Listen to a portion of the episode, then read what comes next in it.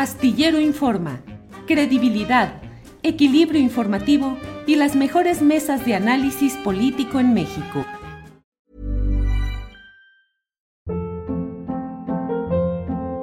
Hold up. What was that? Boring. No flavor. That was as bad as those leftovers you ate all week. Kiki Palmer here, and it's time to say hello to something fresh and guilt-free. Hello Fresh. Jazz up dinner with pecan-crusted chicken or garlic butter shrimp scampi. Now that's music to my mouth. Hello Fresh. Let's get this dinner party started. Discover all the delicious possibilities at hellofresh.com.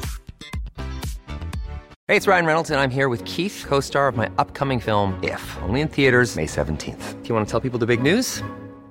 All right, I'll do. Sign up now and you'll get unlimited for $15 a month in six months of Paramount Plus Essential Plan on us. Mintmobile.com slash switch. Upfront payment of $45 equivalent to $15 per month. Unlimited over 40 gigabytes per month. Face lower speeds. Videos at 480p. Active Mint customers by 531.24 get six months of Paramount Plus Essential Plan. Auto renews after six months. Offer ends May 31st, 2024. Separate Paramount Plus registration required. Terms and conditions apply if rated PG.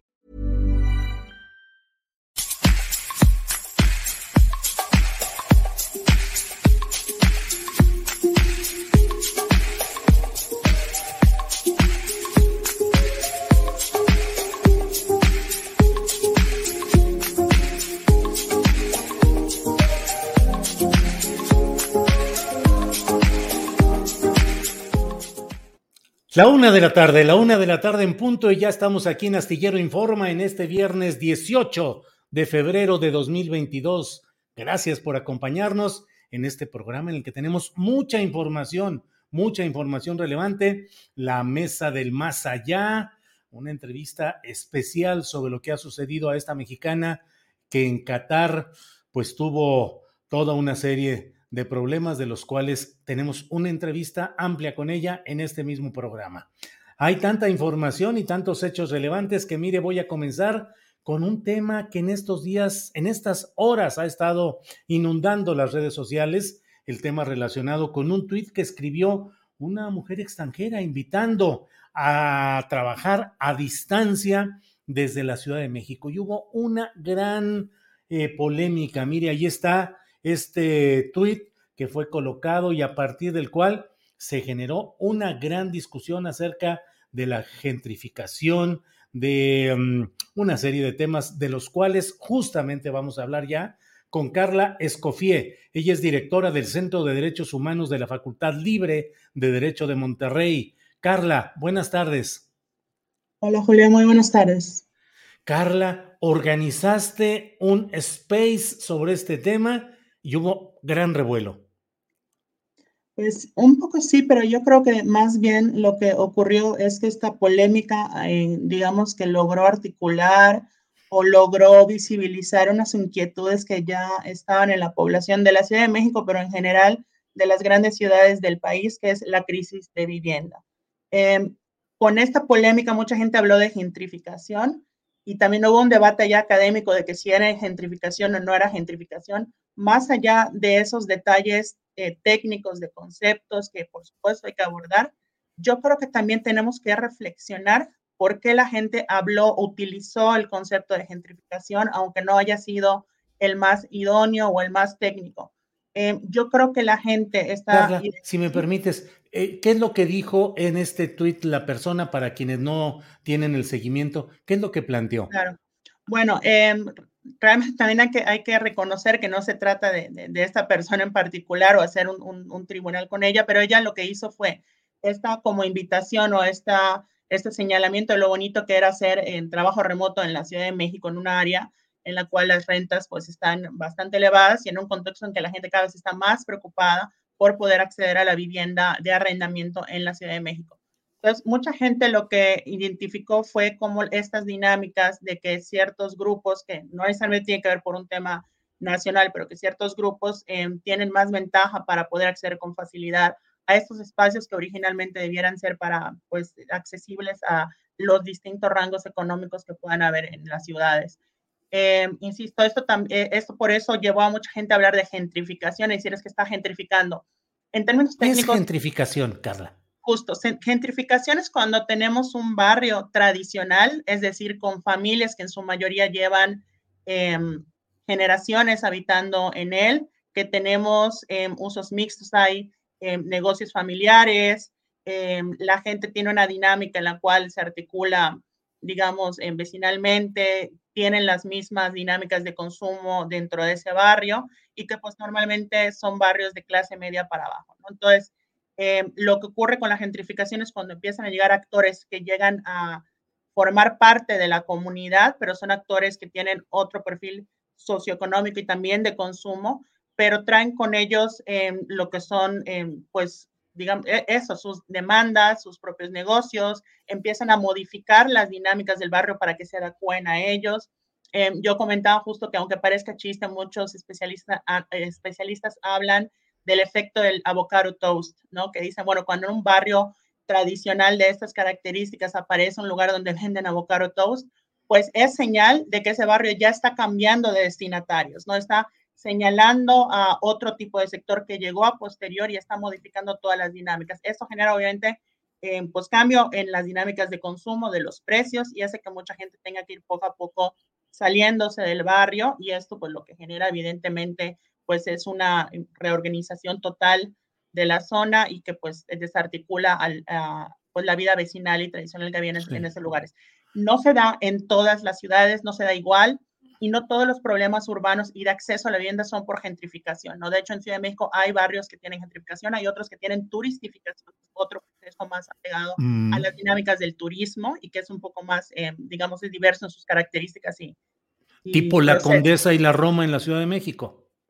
Sí, podría ser. Eh, no sé al tanto de, cómo son los detalles en, esos sitios. Habría que ver cómo ha sido la historia urbana para determinar, pero lo que quiero decir es que son muchas dinámicas las que se atraviesan, turistificación, gentrificación, especulación inmobiliaria, la falta de regulación en materia urbana, de, eh, por ejemplo, la modificación de los planes de desarrollo urbano, entre otros, ¿no? Pero todo este tipo de dinámicas que lo que representan es una desatención por parte del Estado mexicano a atender una política de vivienda integral más allá de solo dar créditos, pues genera todas estas dinámicas. Entonces, yo lo que noté es que la gente está preocupada por lo que está pasando, está viendo que las rentas no les da, está viendo que cada vez es más difícil acceder a un lugar cerca de su empleo eh, que atienda a sus necesidades de habitación. Eh, y lo que están viendo es que ya esto no lo pueden entender solo como un azar del destino, como la suerte que me tocó o solo como producto de mis decisiones, sino que hay algo estructural. Empiezan a ver que es algo que le pasa al vecino, le pasa al primo, qué pasa a, los amigos, a las amigas. Entonces, acá hay algo estructural y empiezan a ver que también hay ciertos, ciertas dinámicas que afectan a estos precios. Y pues en esa indignación, digamos, en esa señal de que algo está ocurriendo, pues mucha gente ha hablado de gentrificación, incluso cuando técnicamente no lo es. Pero creo que más que ponernos con este debate como desde la academia hay que entender por qué la gente está hablando de gentrificación, porque está tratando de nombrar una crisis de vivienda, ¿no? Que apenas estamos visualizando. Sí, Carla, eh, usas el, ejemplo del avocado toast, eh, la tostada de aguacate. Em, es decir, la gente vive en su barrio, tiene la tiendita de comestibles, tiene el lugar donde le venden la tostada de aguacate clásica. Llega esa gentrificación o, extra, o turistificación que dices, y de pronto ya no es tostada de aguacate, sino se denomina en inglés, pero también suben los precios de la propia tostada de aguacate y la tiendita, el, taller de reparación de bicicletas de la esquina, que antes cobraba un peso, eh, bueno, 10 pesos por algo, pues ahora a los extranjeros, a los visitantes, pues dice, le subimos tantito porque lo pagan, porque traen dinero y se van subiendo los precios igual que de la tostada de aguacate. ¿Es algo por ahí? Sí, o sea, en todas estas dinámicas, en todos estos procesos, digamos que uno de los síntomas más graves y que por supuesto le pega más a la gente es el aumento de los precios, el aumento del precio de los productos, de la renta, de la compra de vivienda, es decir, todo empieza a costar más. Pero sí quiero aclarar que no necesariamente si están aumentando los precios es por gentrificación. Por ejemplo, mencionabas el tema de la turistificación que tiene una dinámica distinta porque lo que hace es que empieza a modificar los espacios urbanos para que sean espacios no destinados al habitar, sino para los turistas. Acá es distinto porque no se enfoca a un tipo de perfil de persona, sino que realmente puede ser al turista de clase media, al turista de clase alta, ¿no? Entonces empiezan a haber opciones de turismo para clase alta, pero también para clase media, que también turistifican la zona, es decir, ya no está pensada ni diseñada para que la gente habite, sino para que se dedique solo al turismo, ¿no? Y eso implica también el cambio de los espacios de los negocios, ¿no? Empiezan a aparecer estas cadenas eh, internacionales que eh, da igual a dónde viajas en el mundo, hoy día las encuentras en los barrios y en las zonas turísticas, ¿no? Incluso cuando hablamos de zona turística, ¿no? Hay que cuestionar eso. Decimos zona turística porque ya son zonas que pensamos que son destinadas para eso, ¿no? Es como un parque temático de esto es mi ciudad, ¿no? Esto es Mérida, esto es Ciudad de México, esto es Monterrey, como hacer esta escenificación de lo que es ese mundo en el al cual quiere ir el turista, así sea a expensas del mundo real que habitamos. Pero todo esto afecta en los precios, también la especulación inmobiliaria, por ejemplo, ¿no? También las burbujas inmobiliarias afectan en los precios. Todo esto lo que vemos son em, afectaciones de precios, pero que inciden en el acceso a la vivienda y qué es lo que la gente em, identifica. Entonces, por ejemplo, en la Ciudad de México hay eh, turistificación, por ejemplo, en todo lo que es el, centro histórico hay muchas zonas turistificadas, pero también hay partes en las que se están dando procesos de gentrificación. Em, vemos, por ejemplo, cómo la turistificación se está dando muy fuerte en lugares como San Miguel Allende, en Guanajuato, por ejemplo, ¿no? O en Valladolid, en Yucatán. ¿no? Son lugares donde más que nada está este fenómeno de turistificación, pero hay otros lugares donde hay gentrificación, donde pudiera ser, no sé, se me ocurre el, barrio de Santa Lucía en, Mérida, en ciertas zonas de La Juárez, por ejemplo, en, el, en Juárez hay gentrificación, entre otras zonas. Entonces, vemos que son varias dinámicas, pero todas parten, insisto, de una crisis de vivienda que hay que atender y que hay que nombrar. Entonces, em, se habla de gentrificación, pero es esa búsqueda del nombre, de qué está ocurriendo, ¿no? Sí. Carla, eh, ¿cuánta gente participó en el space eh, que se abrió sobre este tema y cuánto tiempo duró la plática? Pues la plática duró más de dos horas. Eh, yo la verdad me sorprendí, hasta me terminé durmiendo más tarde porque tenía otras cosas que hacer después. Pero lo que ocurrió es que, bueno, me marca ahorita que ya se habían conectado unas 7 mil personas, no en el momento, o sea, a lo largo de las dos horas, como unas 7 mil personas se estuvieron conectando y saliendo Hubo una constante entre 900 y 1000 personas en el space durante las dos horas, em, pero además como se quedó grabado eh, y está ya en, Twitter, em, pues lo, han seguido escuchando. La última vez que chequeé ya iba por 14 mil reproducciones, una cosa por el estilo. Em, porque justo ahí ese interés. Creo que la gente está identificando que sus problemas no son solo de ellos. Claro. Carla, otro aspecto polémico de este tema es el relacionado con una especie de rechazo a lo extranjero y hay voces que advierten, dicen, aguas, que esto no se convierta en una forma de rechazo, de discriminación, de, rechazo, pues, de los extranjeros que visitan México. ¿Cómo eh, negociar o cómo eh, resolver esta, estas dudas, Carla? Sí, Efectivamente, también hay que reconocer que en esta dinámica no faltó quien la aprovechó para sacar a pasear su xenofobia y, echarse ahí unos comentarios bastante deslesnables, pero creo que acá eh, también son varias aristas. Por un lado, em, es verdad que esto no es un asunto de nacionalidad, es decir, también cuando hablamos de turistificación, de gentrificación, hay muchos actores nacionales que lo hacen. ¿no? El, trabajo remoto, hay muchos actores nacionales que lo están haciendo, ¿no? O sea, no es solo el extranjero, de hecho, muchos procesos de gentrificación y de especulación, etcétera, em, son muchas veces orquestados, facilitados e incluso planificados por actores locales, ¿no? Entonces, no es tan, tan sencillo como decir son los extranjeros que vienen. Por otro lado, em, creo que es, es verdad que no es lo mismo en cuando viene una persona extranjera del norte global al sur global, ¿no? De Estados Unidos, de Europa a México, eh, y que sobre todo viene, eh, digamos, a, digamos, a disfrutar ese consumo de élite, ¿no? Y incluso hacer este target de ciertos negocios y de ciertos procesos que se dan en nuestras ciudades, como todos los que ya mencionamos ahorita. Eh, no lo mismo quien llega por otras condiciones, que llega del sur global buscando unas condiciones de trabajo. sí creo que hay que diferenciar. También hay dinámicas, obviamente, geopolíticas, que eso no, no, no lo podemos obviar. O sea, creo que son muchos, eh, muchas líneas, pero sí creo que hay que entender que no es per se el hecho de que llegue gente externa. También las ciudades tienen que ser abiertas, ¿no? La historia de las ciudades también es historias de gente que va, gente que llega, eh, y eso hay que entenderlo. Más bien hay que pensar eh, en las dinámicas, digamos, del poder adquisitivo, ¿no? Y de la influencia que puede tener un cierto sector, sea nacional o extranjero, para influir y determinar los usos de los espacios comunes, ¿no? de nuestros barrios, de nuestras ciudades, etc. Entonces creo que vamos por allá, sobre todo porque justo hay que recordar que ella llamaba a, o recomendaba el trabajo remoto. Eh, si se da el, trabajo remoto en estas zonas que sean, ya sean eh, gentrificadas, turistificadas, ojo, no estoy hablando en particular de la Condesa, sino el fenómeno a nivel que se dio en todo el país. Eh, estas personas que llegan por trabajo remoto, que además pues puede haber en distintos niveles socioeconómicos y dinámicas en las que se den, cuando llegan estos barrios ya gentrificados, turistificados, a hacer ese trabajo remoto, es un proceso que ya estaba, no es que inició con el trabajo remoto, ¿no? O digamos, se explica el trabajo remoto porque ya estaba en esas condiciones. Ojo, esto no quiere decir que no repercuta, o sea, de hecho, em, hay muchos especialistas en distintas ciudades del mundo que han sospechado que, el, em, que justo el trabajo remoto pudo haber generado una especulación inmobiliaria en varias ciudades, porque la gente dijo, ah, mira, está viniendo gente a hacer trabajo remoto, pues vamos a construir más y vamos a vender más y vamos a especular más porque todavía van a llegar más personas. Entonces, hubo una sobrevaloración de cuánta gente estaba haciendo trabajo remoto, generó una especulación y eso pues obviamente aumenta los precios de las cosas, ¿no? Entonces, sí tuvo un impacto, sí parece que tuvo un impacto en varias ciudades, habrá que ver en todas, no, no en todas igual,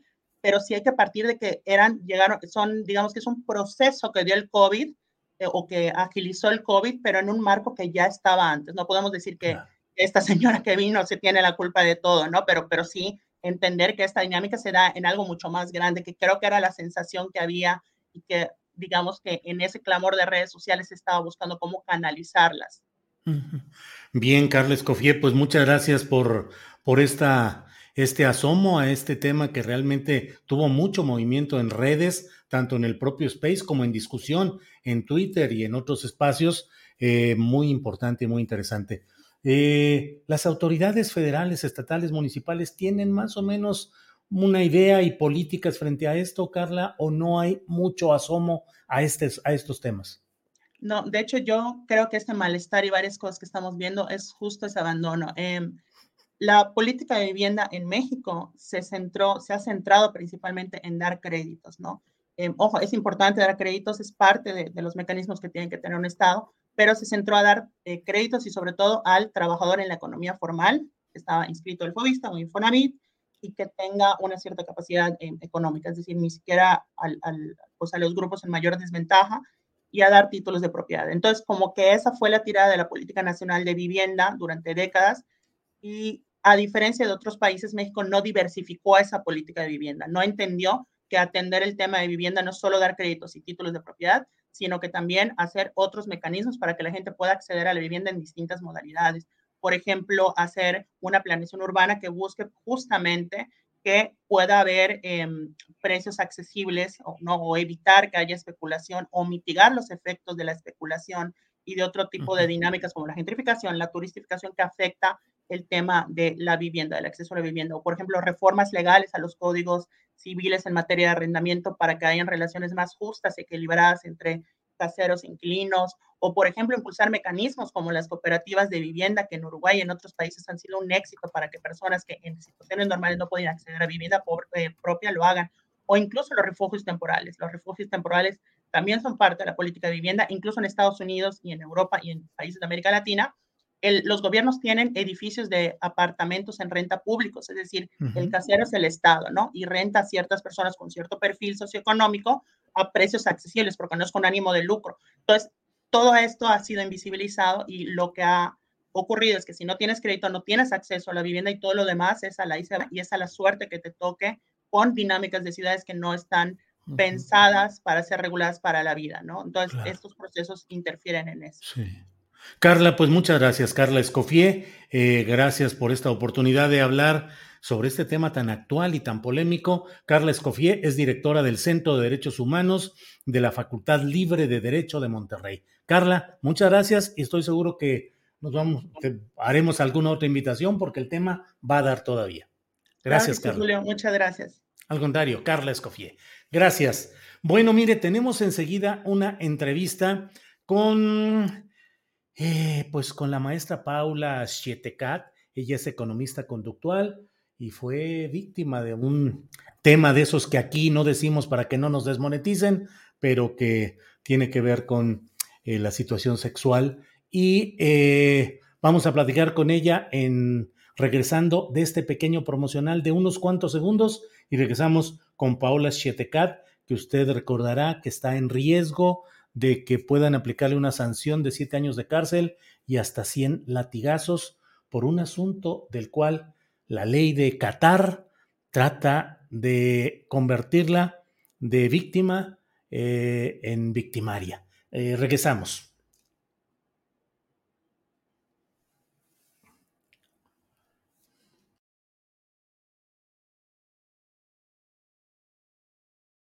Pedas, ella es economista conductual y bueno, es un tema que vamos a platicar con ella en este momento. Paola, buenas tardes. Buenas tardes, Julio, ¿cómo estás? Bien, Paola. Paola, pues eh, eh, leyendo en la propia página del portal julioastillero.com la historia que narraste con todo detalle de lo que viviste en Qatar y que ahora está siendo ya reproducido por muchos medios de comunicación, inclusive internacionales. Paola, ¿cuándo y a qué fuiste a Qatar?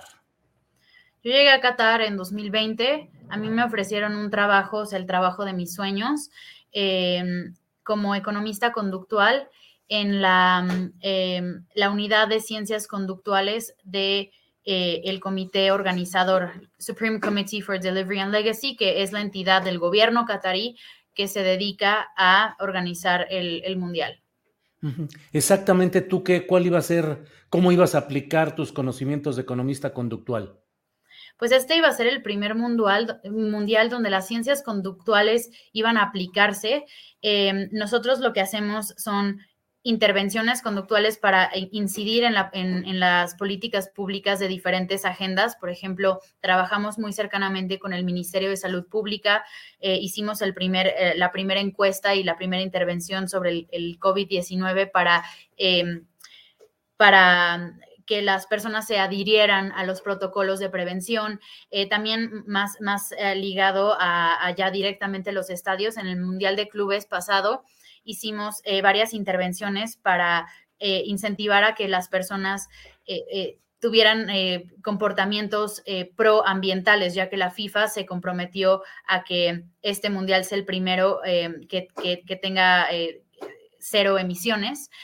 Y, pues queremos este, comprobar a través de pruebas de control aleatorizadas que em, si algunas, algunas intervenciones eh, conductuales que eh, alteraran el, ambiente de las personas eh, de alguna manera, ya sea con, algunas señales, con algunos posicionamientos, em, tuvieran un impacto estadísticamente significativo en la manera en, las que las, en la manera en la que las personas reciclaban o si dejaban basura en los estadios y bueno, este tipo de problemas que pues a mí me, importan y, áreas de política en las que quiero incidir. Eh, Paola, tus estudios, por favor, los he leído, pero si por favor los compartes, eh, tus grados académicos. Pues, yo me gradué eh, en la Universidad de, Kuwait con una, una, licenciatura en Relaciones Exteriores, Relaciones Internacionales y una em, una eh, minor, como una especialización en antropología. Y después eh, conseguí la beca Chevening para ir a estudiar mi maestría en la Universidad de Oxford. Eh, actualmente estoy haciendo una micromaestría en MIT, em, en, datos y desarrollo económico. Mi maestría fue de política pública con, enfoque en economía conductual y desarrollo económico. Paola, eh, ¿Cuánto tiempo estuviste en Qatar y cuál fue el momento en el cual comenzó esta historia de la cual estamos hablando? Pues yo estuve en Qatar un año y medio. La verdad es que yo disfruté mucho todo ese tiempo y mm, toda esta pesadilla empezó el, 6 de junio. Del año pasado. Del año pasado, de 2021. Eh, pues la historia, digamos, lamento tener que que comentarlo así, pero bueno, fue una historia de abuso, de violación. ¿Y cuál fue la, el trayecto eh, protocolario, administrativo, gubernamental que tuviste que seguir, Paola? Pues yo primero em, fui a la estación de policía donde me dijeron que tenía que eh, hacer un, estudio médico este, forense de, las marcas que tenía en el cuerpo. Eh, lo hice y lo presenté ante la policía.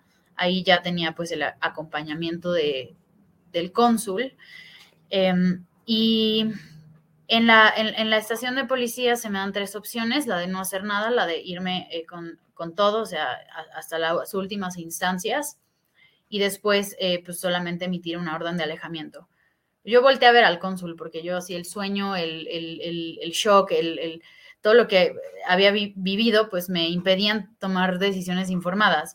Volteé a ver al cónsul y con mucha ligereza el cónsul dijo, eh, no, vete a las últimas instancias. En ningún momento me dio asesoría sobre cómo eh, o lo que podía implicar, cómo eh, el hacer esta denuncia podía jugar en mi contra de, cualquier manera.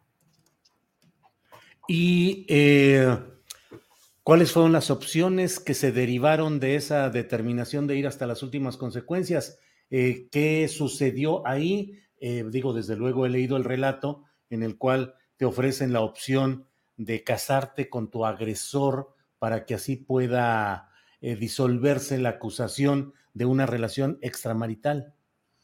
Claro, eso llega después. Em, lo que pasa de inmediato es que, em, bueno, yo, eh, meto la denuncia, mi agresor eh, comparece ante la, estación de ante la policía, en la estación de policía. Ahí él argumenta que nosotros tenemos una relación em, utilizando eso como atenuante, como eh, de, alguna forma este, eh, queriendo justificar eh, el hecho de que él había irrumpido em, en el departamento. Y eso, supongo que por su desconocimiento, lo hizo, porque eso implica un, un, crimen en Qatar, el tener una relación sin un contrato matrimonial o, por ejemplo, hasta un noviazgo, eh, se, considera, se considera un crimen. Eso yo, yo lo sabía, eh, eso eh, no sé si lo sabía el agresor, pero eso abre automáticamente un caso de investigación en mi contra y un caso de investigación en su contra por parte del Estado de Qatar. ¿Cuál fue la, la postura posterior de la embajada, del consulado, de las autoridades, los representantes diplomáticos de México en tu caso, Paola? Pues a mí me vuelven a llamar a la, a, la estación de policía. Lo único que yo pido es que no, no, o sea, yo no quiero ver al agresor, no quiero un careo. Llego a la estación de policía eh, porque me decían que tenían que aclarar unos detalles, entonces ni siquiera me dan como eh, la información completa sobre por qué estaba yo este, yendo otra vez a la, a, la estación a las nueve de la noche. Eh, cuando llego, la primera persona que veo es mi agresor, acompañado de un policía que ni siquiera estaba uniformado. Eh, yo le reporto esto a la embajadora, eh, me pregunta si, si, quiero que, vaya con el cónsul y, les digo que sí. Ahí em, en el turno nocturno no había nadie de la policía que hablara ni siquiera un poquito de inglés. Entonces todo tuvo que ser en árabe. Em, y de repente empezó un interrogatorio yo preguntaba qué cargos este, había en mi contra. Eh, no, me, no, me no, me decían nada, este, no, me daban respuestas ambiguas, me decían que no había cargos en mi contra, que solamente querían saber cómo pasaron las cosas, pero, pero el interrogatorio era agresivo. Eh, en ese momento, la embajadora que estaba conmigo presente en esa oficina no pudo hacer absolutamente nada porque ella no habla árabe, eh, no, no había un traductor. Y yo no hablo árabe fluido, em, no, no, e, especialmente sobre términos jurídicos, pues este, no, no, no, no, mi nivel de árabe no me da para eso. Y, y entonces ahí empiezo a ver que pues la embajada no podía eh, jugar un rol de, protección, em, pero me sirvió al menos que eh, estuviera la embajadora eh, siendo testigo de todas las las, fallas al debido proceso que se dieron. Incluso la embajadora lo, externó, dijo, esto, esto se hizo mal, esto se hizo mal, esto se hizo mal. Em, Graciela Gómez García se llama la embajadora, ¿verdad? Así es. Sí, adelante, por favor. Sí, y, yo en ese momento sentía que tenía su apoyo. Ella pues eh, estaba, estaba hablando sobre, eh, indignada sobre los, cómo se había violado el, debido proceso. La policía no está facultada para interrogar, eso le corresponde a la fiscalía y aún así me interrogaron en árabe durante tres horas, eh, un idioma que no domino para nada, durante un, después de un día que, eh, donde yo estaba cansada, yo estaba eh, así física y mentalmente eh, agotada, y lo la última media hora ese interrogatorio, donde incluso me exigieron una prueba de virginidad, em, la última media hora la embajadora le habló por teléfono a quien, a la empleada local, em, que es árabe, de la embajada, que no tiene ningún tipo de preparación en protección consular para que tradujera los detalles que le decía eh, la, policía. Eso solamente se hizo vía telefónica y ya después de que yo había pasado por tres horas de interrogatorios, que incluso la embajadora dijo, no, a ver, esto es, esto es eh, inaudito, o sea, la pobre está eh, hablando, defendiéndose en árabe, está cansadísima, no sabe ni qué está pasando. Y a partir de eso, em, la embajada empezó como a replegarse. Eh, vieron que el problema iba a ser más grande de lo que esperaban. Em, ya no podían brindarme ningún tipo de asesoría. Era notorio que no sabían eh, cuál era el siguiente paso porque no conocían el, sistema eh, judicial en Qatar, no conocían las leyes. Entonces me, me dijeron que necesitaba asesoría de un abogado o una abogada que pues eso lo debieron de haber hecho, si no sabían de los procesos, lo debieron de haber hecho antes de que yo metiera la denuncia.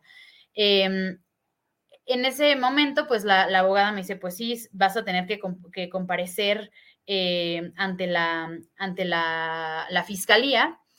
Y yo pues pensaba que tal vez y, o iban a absorber los costos la, embajada de, la representación legal o lo iban a hacer pro bono eh, a petición de la embajada pero tuve yo que asumir el costo de, la abogada. Tuve yo que pagar eh, los 10 mil reales, que son cerca de 65 mil pesos, eh, y de no haberlos tenido, yo hubiera terminado en prisión preventiva.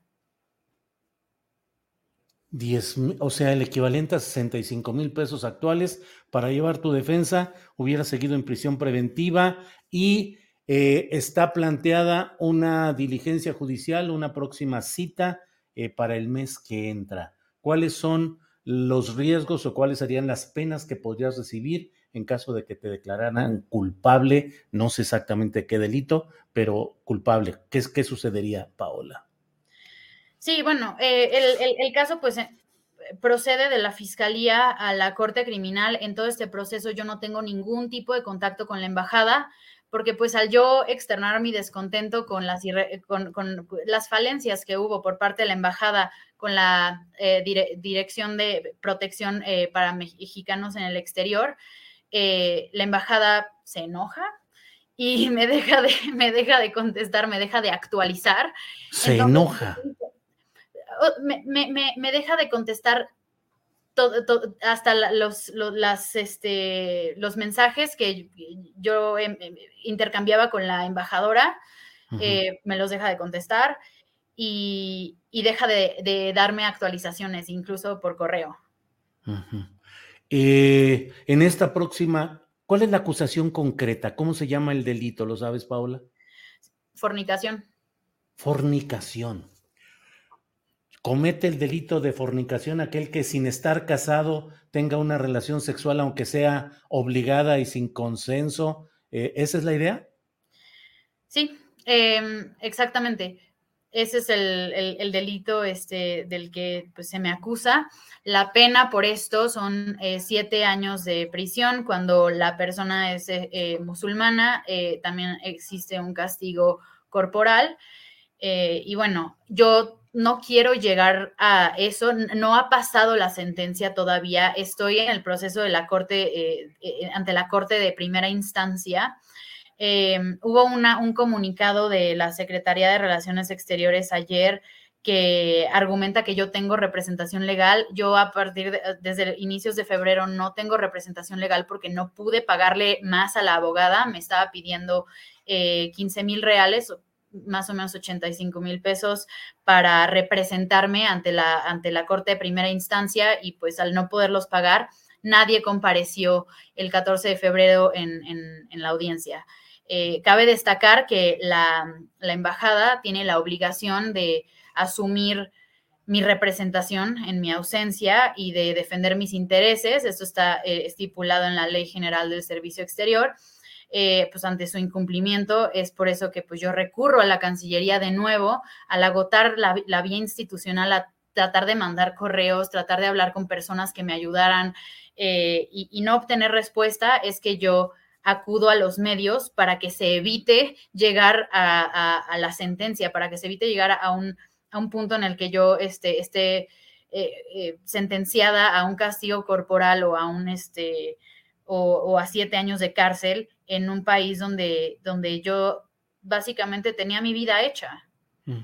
Paola, eh, ese castigo corporal que entiendo que significa 100 latigazos, eh, ¿aplicaría a ti? No eres musulmana, no eres eh, nativa de ahí, ¿aplicaría a ti o solo a las mujeres musulmanas? En, yo, yo sí practico el, el Islam y en el expediente está escrito que yo soy musulmana, entonces sí aplicaría a mí. Eh, no aplica solamente para los locales, eh, aplica para cualquier persona que practique el Islam.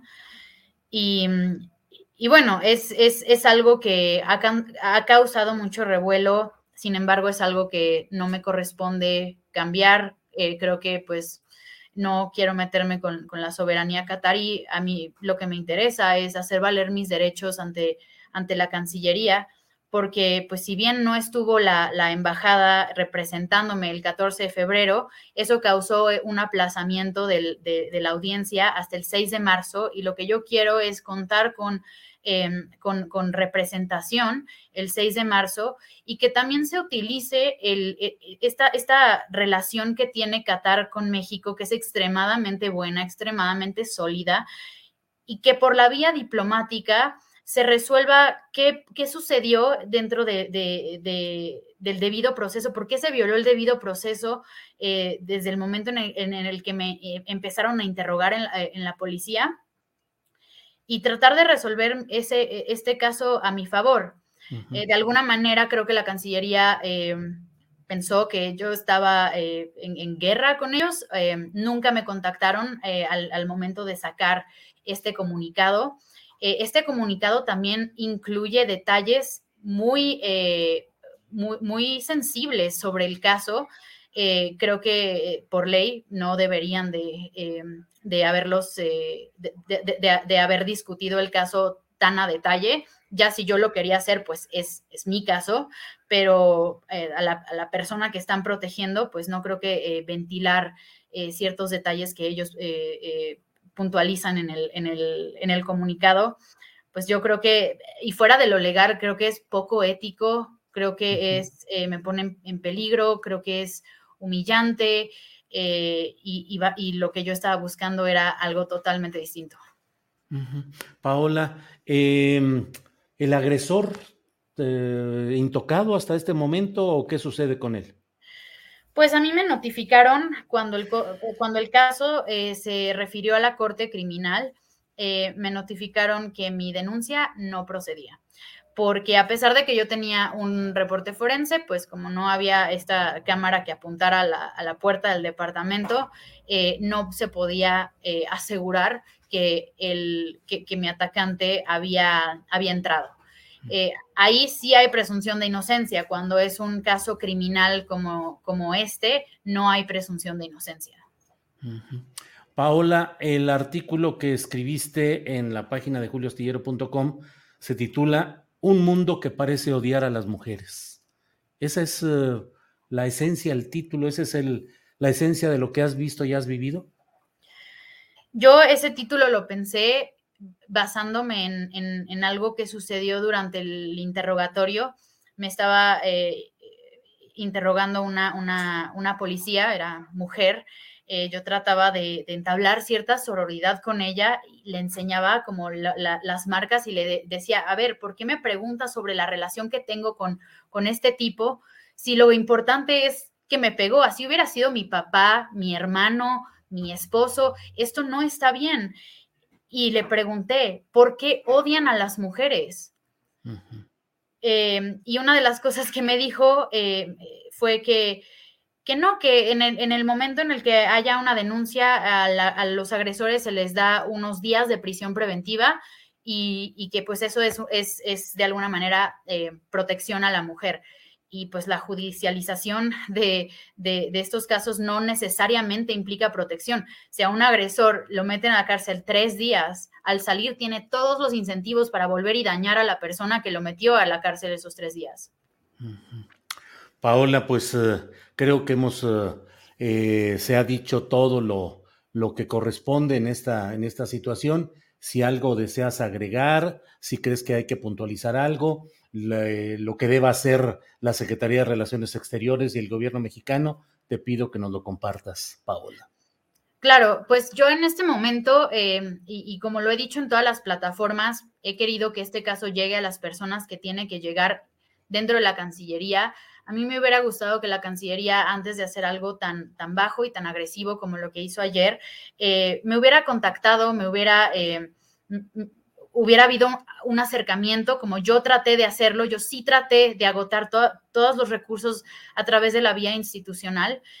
Y, y, no por eso, no por lo que hizo la Cancillería yo, voy a hacer lo mismo y, voy a empezar una guerra mediática.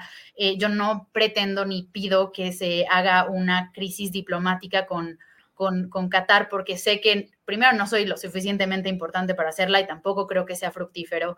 Em, y, pero lo único que sí quiero es que, que se me dé, que se, hacer valer mis derechos, hacer valer, valer el derecho de representación que tengo, que las aseveraciones que hizo la embajada y envió la Cancillería, pues que se comprueben, eh, que se compruebe que yo tengo este ah, o no tengo eh, eh, asistencia legal.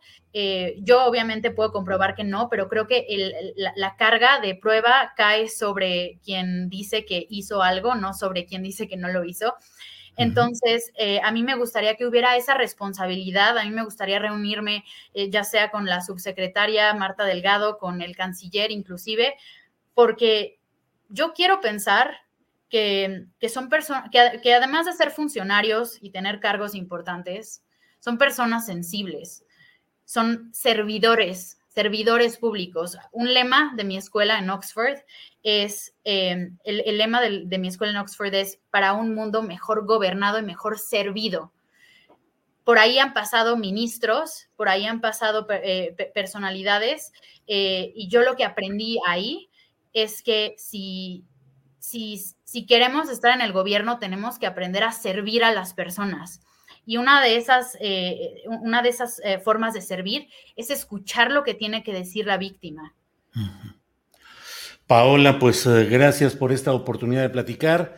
En la página de julioastillero.com hemos tenido el privilegio de alojar una sección que se llama Fuga de Cerebros, que son ex becarios de programas de posgrado de Reino Unido y de Estados Unidos. Y ahí Paola Sietecat Sedas ha publicado tanto este testimonio que mm, la verdad resulta a veces hasta difícil hacer la entrevista, Paola, te lo confieso, porque pues hay que manejarlo con mucho cuidado y con mucho respeto.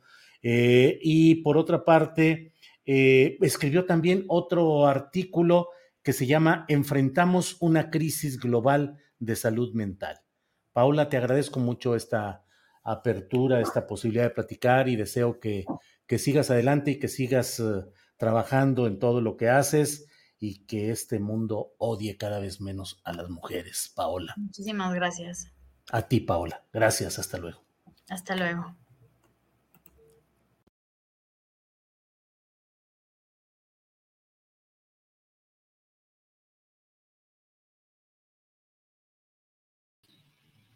Sí. Pues muy buenas tardes. Me da muchísimo gusto saludarlos en este viernes y qué entrevista eh, tuvo Julio con Paola. Una historia que, pues la verdad debemos de darle eh, mucho seguimiento, una situación siempre muy complicada para las mujeres y más en, países en donde pues las leyes son diferentes a, lo que actualmente en México pues son. Vamos eh, a entrar ya en esta parte de las recomendaciones. Me da mucho gusto saludarlos en este viernes. Tenemos muchas cosas interesantes y además al final vamos a tener una entrevista relacionada con el amor, con las relaciones de pareja, eh, qué está pasando con eh, pues esta parte en la que pues parece que muchas personas estamos postergando compromisos matrimoniales o incluso la maternidad, paternidad y pues qué está pasando con toda, con toda esta parte. Vamos a platicar eh, en un ratito más. Em, vamos a entrar ya con María Hahnemann, que ya anda por acá, listísima con las recomendaciones. María, ¿cómo estás? Muy buenas tardes. Hola Adri Julio, pues ya arrancan la venta de boletos de varias presentaciones de grupos extranjeros, así como festivales. Y para arrancar este viernes de Recos, les cuento que para los fans del grupo Placebo, la espera terminó. Vienen a presentar su nuevo material discográfico. Este concierto será en septiembre, pero los boletos ya están a la venta en las taquillas del Palacio de los Deportes y en Ticketmaster. Y con un gusto enorme les aviso que la FUNAM ya está de regreso de forma presencial, con un aforo al 30% pero ya en vivito y a todo color y ofrecerá un acercamiento a compositores de distintos países, del 26 de febrero al 10 de abril, sábados a las 8 de la noche y domingos a las 12 del día, en la sala Nezahualcóyotl. La próxima semana les hablaré de sus programas. Y este fin hay un homenaje al compositor mexicano recién fallecido Mario Lavista. Hoy a las 6 de la tarde en la sala Manuel M. Ponce del Palacio de Bellas Artes con el ensamble Sepra Music, bajo la dirección del maestro José Luis Castillo. También de forma presencial, este sábado 19 a las 6 de la tarde y domingo 20 a las 12.30, la Orquesta Filarmónica de la Ciudad de México realizará sus conciertos presenciales de temporada bajo la dirección del maestro Iván López Reynoso, con obras de Moncayo, Ravel y Beethoven. La cita es en la sala Oliño. Y esta semana les tengo una entrevista con uno de los pianistas mexicanos más reconocidos, el maestro Mauricio Nader. Hola maestro, muchas gracias por tu tiempo. María, al contrario, gracias por la entrevista. Un placer. Maestro, qué gusto, te veo muy activo y por todos lados. Acabas de dar un curso, tocó en el Munar el fin pasado y este sábado a las 8 de la noche en el Teatro Esperanza Iris de Villahermosa, Tabasco, participar en el marco de las jornadas pellicerianas. Cuéntanos qué repertorio vas a tocar. Bueno, es un programa que quería hacer hace muchísimo tiempo y aprovechando el COVID me puse a estudiar durísimo mucho tiempo. Entonces eh, se trata, bueno, fuera de la segunda sonata de Rachmaninoff, que es una obra gigante, como todo el mundo sabe. El resto del programa está conformado por transcripciones mías de obras de otros compositores y por algunas obras mías propias. Entonces, bueno, si quieres te digo, tengo del el área de Bach de la suite el número 3, versión para piano solo que yo hice. Tengo una paráfrasis que hice de la meditación de la ópera Thais de Massenet Luego de las tres, de tres de las romanzas de Rachmaninoff, hice también transcripción para piano solo. Luego hay dos obras mías, una que es como un collage que se llama Rachmaninoff in Salzburg, que mezcla al mismo tiempo el rondo a la turca con varias obras de Rachmaninoff, así se van juntando de una manera un poco rara, pero que es muy interesante. Y luego una obra más simpaticona que es eh, el divertimento a la turca, que es sobre el mismo tema de rondo a la turca. Y maestro, ¿qué nos das a los que vamos empezando en este mundo de las artes? ¿Qué les doy? Les doy que tengan muchísima paciencia, que se esmeren, que trabajen durísimo. Y yo siempre pienso y digo y corroboro que todos estamos en un camino. Nadie ha llegado a ser un gran nada. Todos estamos en un camino para convertirnos en mejores personas, mejores músicos, mejores maestros. Así que no queda otra más que seguir, seguir y seguir. Y como tú ya sabes, porque eres pianista, quien nos esté escuchando y no sea músico, tiene que saber que la música se va encontrando muy poco a poco. Es un trabajo arduo de día a día y de año tras año, pero en algún momento, tú, tú ya lo sabes porque ya tienes varios conciertos y demás, se van abriendo las puertas. Uno va trabajando y las cosas van, van dándose solitas. Y por último, ¿qué sueño te falta por cumplir? Uf, musicalmente, pues fíjate que curiosamente yo nunca he tenido un sueño así que diga, quiero tocar en carne lo quiero hacer esto. Más bien, mi sueño es levantarme mañana y estar igual de motivado que hoy o más por ver cómo se toca el piano y qué puedo hacer mejor y cómo mejoro mi técnica y cómo hago más música y cómo me conecto mejor con la gente, cómo me comunico. Yo no, no tengo un sueño así que sienta que voy a tener un sueño y a partir de ella me puedo morir, porque sería aburridísimo. Diario es un sueño. No, pues muchas gracias por todo. Ya sabe que esta es su casa y yo en especial lo quiero mucho. Gracias, querida María, igualmente. Eres muy, muy, ¿cómo se dice? Es mutuo el cariño que te felicito por todos tus, tus éxitos y tus cosas. Gracias.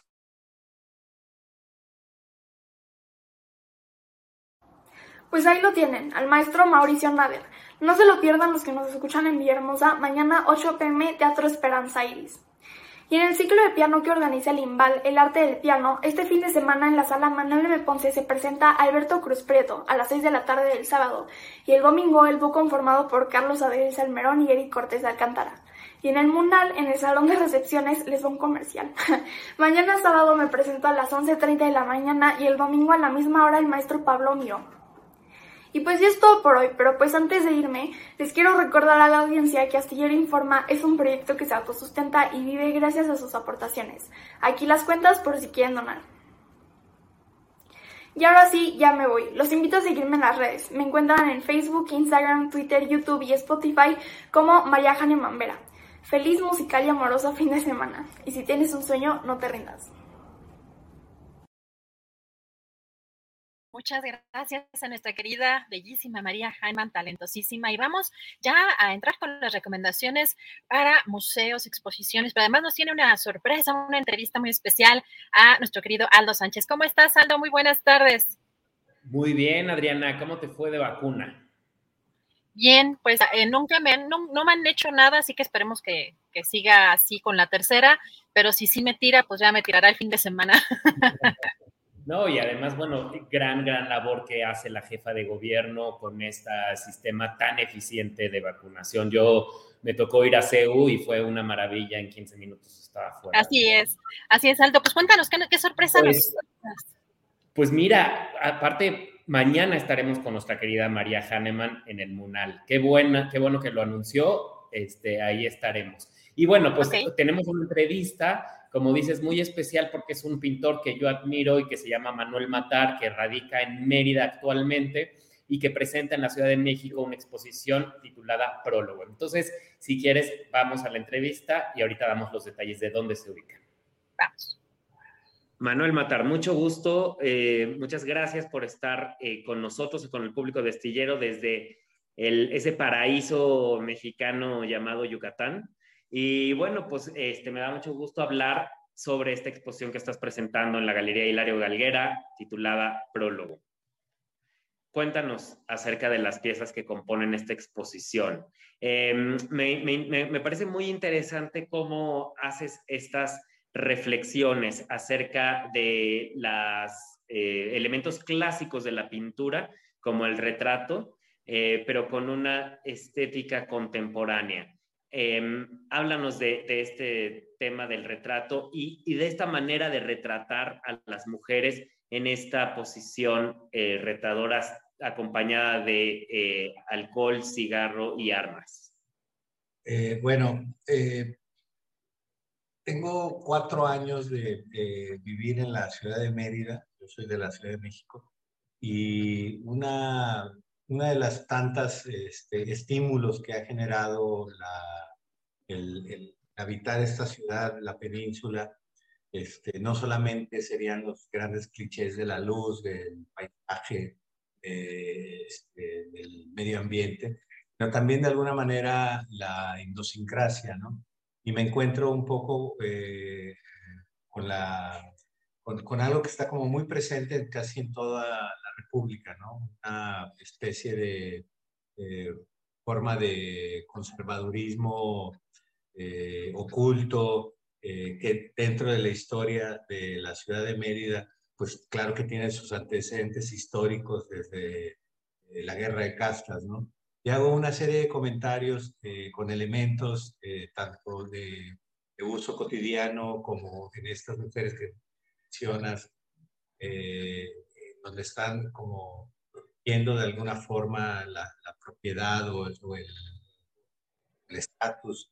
Pero eh, digamos que llevándolo a un sentido eh, poco lúdico y también al terreno que me interesa, que como decías, que es el de, el, de los más antiguos de la pintura, que es el retrato, el bodegón y el paisaje, jugando con la relación de elementos que se, que, poniéndolos en un mismo, este, eh, obligándolos a generar un diálogo entre ellos.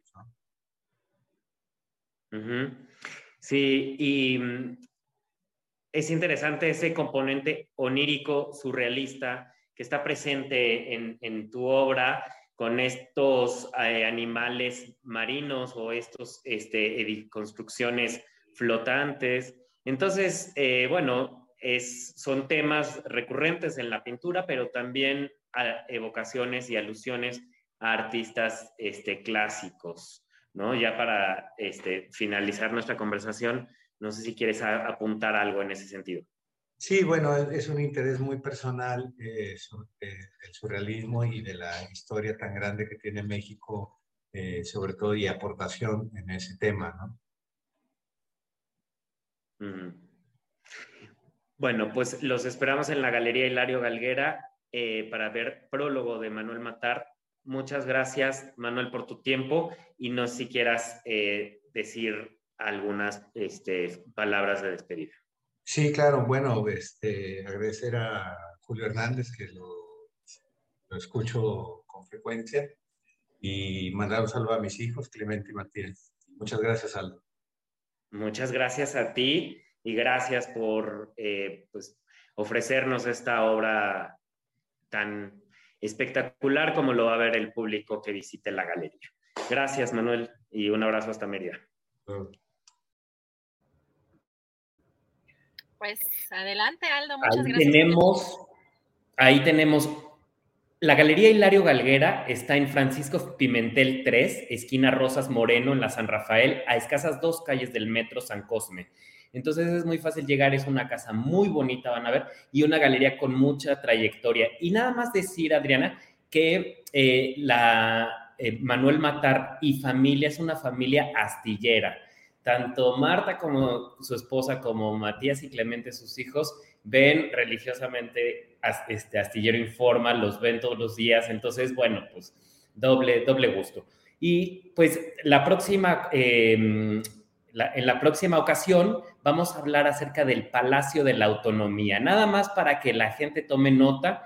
Y el Palacio de la Autonomía, este interesante edificio que está en Primo Verdad y Templo Mayor, con una exposición que presenta Rodrigo Imas, este, y bueno, de eso hablaremos la próxima vez. Perfecto, perfecto, Aldo. Pues muchísimas gracias. Nos vemos en 15 días. Lindo fin de semana. Gracias, Gracias, Aldo. Y vámonos de volada con Jesús Taylor, que nos abandonó la semana pasada, pero bueno, ya sí. Ay, nada más, ¿sí estamos saliendo en YouTube o no? Porque si, no, no, sí, no, no. Ok, bueno, sal. Ya, ya estoy listo. Estaba confirmando con mi agente, sí, con mi agente y con mi manejador. Si estábamos en YouTube, si no, no iba a salir otra vez. Eh, ¿Cómo estás, querido sí, leí, sí, vi, sí vi el, el, video donde dijo Julio que era puro cuento, que no había querido salir. ¿eh? Sí, sí, sí, dijo, no me levanté. ¿Qué cuéntanos, Jesús? Que te extrañamos. ¿Qué pasó? ¿Qué hay? ¿Qué, eh, muchas cosas para este fin de semana muchas cosas buenas para este fin de semana en cuestión de cine eh, en las plataformas. Quiero recomendarles la, película que está en HBO Max. Mira, es un caso, Adriana, impactante. Es un caso legal, judicial, que duró siete años, 2.400 días, más de 2.400 días. Es impresionante cómo a veces eh, pues los sistemas judiciales fallan tanto a las personas. Esto sucedió en 1983 y terminó en 1990. Eh, caso real, ya dije, en, en, el sur de la ciudad de Los Ángeles, ahí en una, una zona que se llama Manhattan Beach. Y eh, pues fue muy, muy, muy sonado en aquel momento y se trató de una acusación que se le hace a una familia a, toda una familia sobre abuso sexual a menores. Ellos eran los dueños de un preescolar, de un kinder, ahí en, California, y una madre de familia eh, los acusa de haber abusado a, su pequeño hijo. Imagínate las edades de los niños eh, siendo preescolar. Eh, fue un, caso sonadísimo. Pero lo que ustedes van a ver esta película, que por cierto está hecha con base en los videos y en las transcripciones de, la corte, eh, pues eh, es el, juego sucio que hacen eh, las autoridades, la fiscalía específicamente, a la hora de estar investigando cómo se hacen de recursos muy, muy, pues muy deleznables para acusar a toda la familia, esta familia compuesta por la abuela, la madre y dos hijos que pues trabajaban ahí y estaban involucrados ahí en el, en el kinder.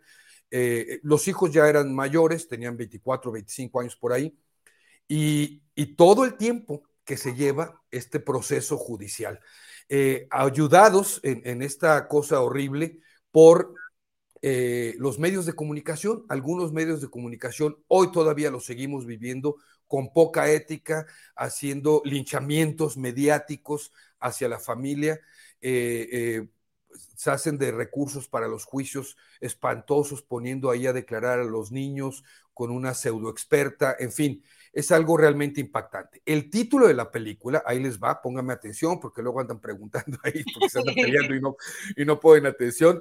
Eh, no tiene adaptación el título al español, entonces nada más se encuentra en inglés. Se llama Indictment de McMartin Trial.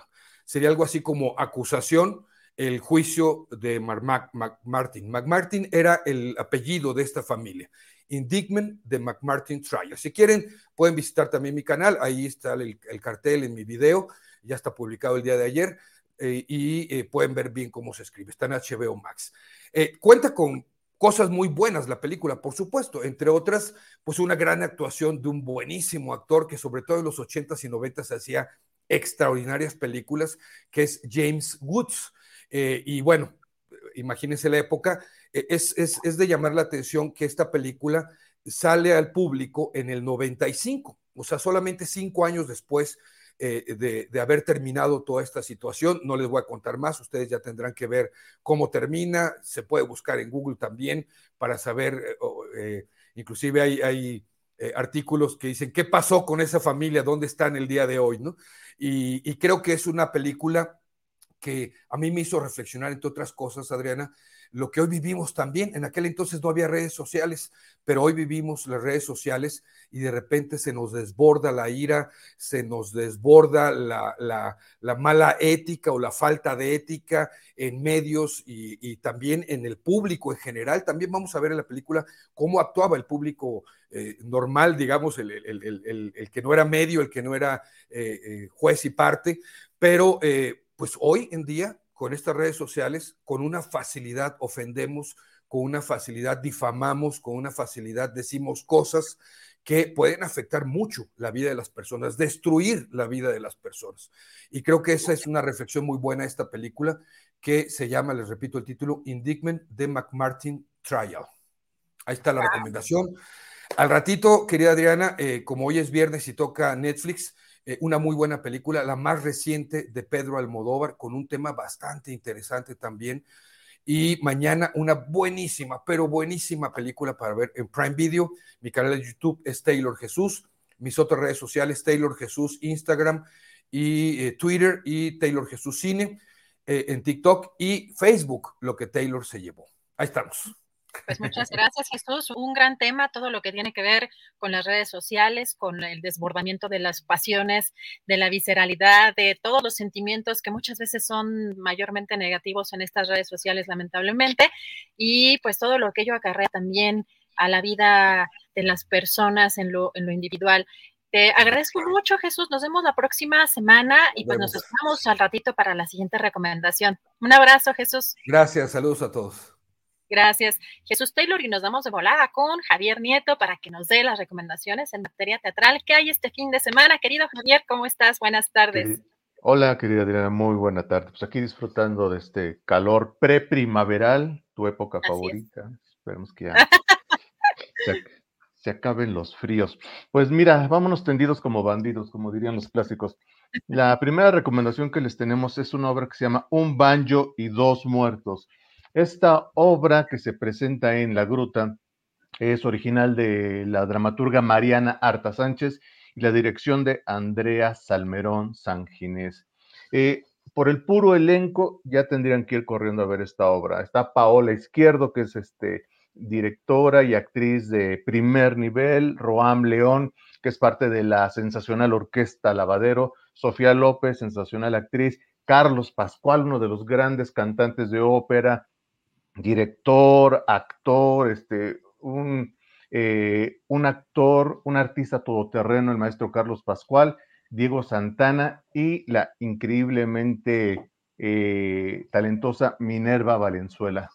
¿De qué va un banjo y dos muertos? Es una comedia noir eh, haciendo referencia a esas películas de, de, detectives, de asesinatos en blanco y negro de allá de los años 30 en Hollywood. La anécdota dice así, Jaime Fitzgerald es un aspirante a mago recién salido del psiquiátrico. Pierde su mano derecha intentando un truco legado por su padre muerto. La mano, libre y autónoma, así suelta, entabla una relación erótica con su psiquiatra, solo la mano. El mago acude con las prestigiosas abogadas Magby y Magby para demandar a la mano insurrecta y obligarla a volver. La visita es infructuosa. Desesperado, el padre invoca el espíritu de su padre, quien en vida tuvo un conflicto feroz con el padre de las, man, de las Magby.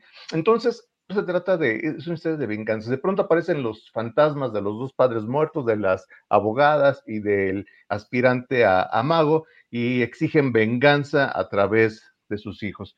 Es una comedia desaforada, es este, un gag tras otro, hay música en vivo, hay un banjo, evidentemente, música y mucho, mucho, mucho talento. Se presenta un banjo y dos muertos, viernes, sábados y domingos en la Gruta, este espacio que se encuentra en el interior del Centro Cultural Helénico, allá por Avenida Revolución, muy cerca de San Ángel. Y la siguiente recomendación, rapidísimo. Fíjate que hubo una función para medios esta semana de el musical José el Soñador. Yo no soy mucho de ir a ver este musicales, no, no son mi, mi hit, pero este, este especialmente me llamaba la, la, atención. Fuimos a ver este José el Soñador, que está basado en la historia de José en el Génesis, un profeta de, de bíblico. Eh, esta Ahora, hay, hay, un pequeño dilema con este espectáculo, porque unos dicen que es teatro, otros dicen que no es teatro, eh, porque no hay diálogos, no hay escenografía. Eh, la escenografía la sustituyen por mapping, videomapping, por proyecciones sobre eh, fondos blancos, me imagino, telones. todo, todo es a través de, de videos y no hay diálogos todo es una canción tras otra, tras otra, tras otra, tras otra. Claro, hay una historia, hay un, este, una estructura aristotélica de presentación de personajes, este, desarrollo, clímax y, un desenlace feliz, porque eso es un melodrama finalmente donde hay un, final feliz. Eh, y pues este tiene como sus, eh, sus detractores, tiene las personas que, que la aman, ¿no? Porque las filas son larguísimas para ir a ver este espectáculo que, es, que lo protagoniza Carlos Rivera, eh, Kalimba y, este, y una actriz este, Fela Domínguez, brutal, es, lo mejor de, este espectáculo, super actriz, super cantante. Eh, pues no sé si, si sea una, eh, una obra para, para el gran público mexicano, pero yo creo que sí, porque hay filas este, queriendo comprar boletos, a pesar de que los boletos no son nada baratos, son boletos de miles y miles de pesos, creo que hasta de 4.500 pesos el boleto, eh, algo así, sí, sí, es, una barbaridad. Este, yo no hubiera podido pagarlo si no me hubieran invitado. Pero hay mucha gente que, que sí va, entonces yo pienso, ¿cuál crisis? El teatro no está en crisis, lo que está en crisis son este, pues la percepción de, o los gustos del público, no sé. Parece que para todo hay, pero sobre todo para los espectáculos tan, tan caros como este de José el Soñador. Ay, cáiganle, se presenta en el Centro Cultural Telmex. Digo, no puedo eh, dar más datos porque está anunciado hasta en la sopa pero está, está muy divertido. Eso sí, debo admitir que es muy, muy divertido el espectáculo. Este no sé si valga los 4 mil, 5 mil pesos por boleto, pero eh, la inversión de tiempo sí vale la pena. De dinero no sé, pero de tiempo sí. Esas serían mis recomendaciones. Este, les doy mis redes rápidamente. Síganme en Twitter, arroba Luis Javier NM en arroba teatriboros en Facebook, en Twitter y caigan el martes en el Teatro Enrique Lizalde a ver mi obra Un cumpleaños feliz. Muchas gracias, saludos a Julio, un abrazo, que tengan un excelente fin de semana. Muy interesante, Javier. Pues sí, para gustos para todo y también, pues diferentes opciones también de, de, inversión o de, o de costos. Un abrazo, Javier, nos vemos la próxima semana. Un abrazo, feliz fin de semana, hasta luego. Gracias igualmente. Y nos damos ya de volada con Julio Astillero, ya está aquí listísima la mesa, perdón, nos trazamos tantito, tantito, tantito, pero ya estamos aquí listísimos, Julio. Así es. Muchas gracias, Adriana. Regresamos al final de la mesa que ya vamos a iniciar. Gracias, Adriana, por toda esta conducción. Gracias a todos. Bueno, hoy quisimos hacer un espacio para esta entrevista que hicimos. Eh, ya están por aquí para la mesa del más allá. Eh, déjenme decirles nada más para que sepamos que podemos decir todo lo que queramos porque ya estamos desmonetizados desde hace algunos minutitos. Ya nos avisó YouTube que desmonetiza nuestro programa. Pero bueno, seguimos adelante con la posibilidad, como siempre, de hacer nuestro trabajo profesional, serio y cuidadoso. Ana Francis, buenas tardes. Chuc, chuc, chuc. Chuc, chuc, chuc.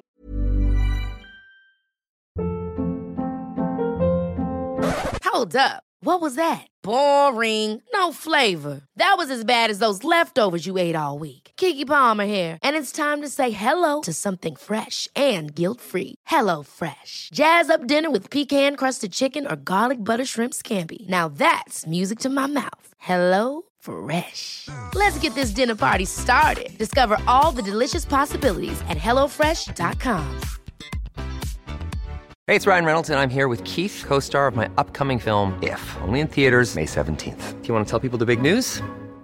All right, I'll do it. Sign up now and you'll get unlimited for $15 a month in six months of Paramount Plus Essential Plan on us. Mintmobile.com slash switch. Upfront payment of $45 equivalent to $15 per month. Unlimited over 40 gigabytes per month. Face lower speeds. Videos at 480p. Active Mint customers by 531.24 get six months of Paramount Plus Essential Plan. Auto renews after six months. Offer ends May 31st, 2024. Separate Paramount Plus registration required. Terms and conditions apply if rated PG.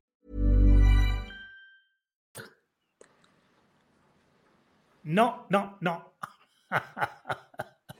Hola, Ahora sí. Podemos Ya. hacerle un doblaje, tal vez. Sí, sí, Tú, tú vas como que hablas. A ver, ahí, ahí me escuchan.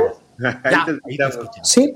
Yo pensé, Julio, que nos desmonetizaban cada vez que veían la cara de Fernando Rivera Calderón, pero no, es otra No, al cosa. contrario.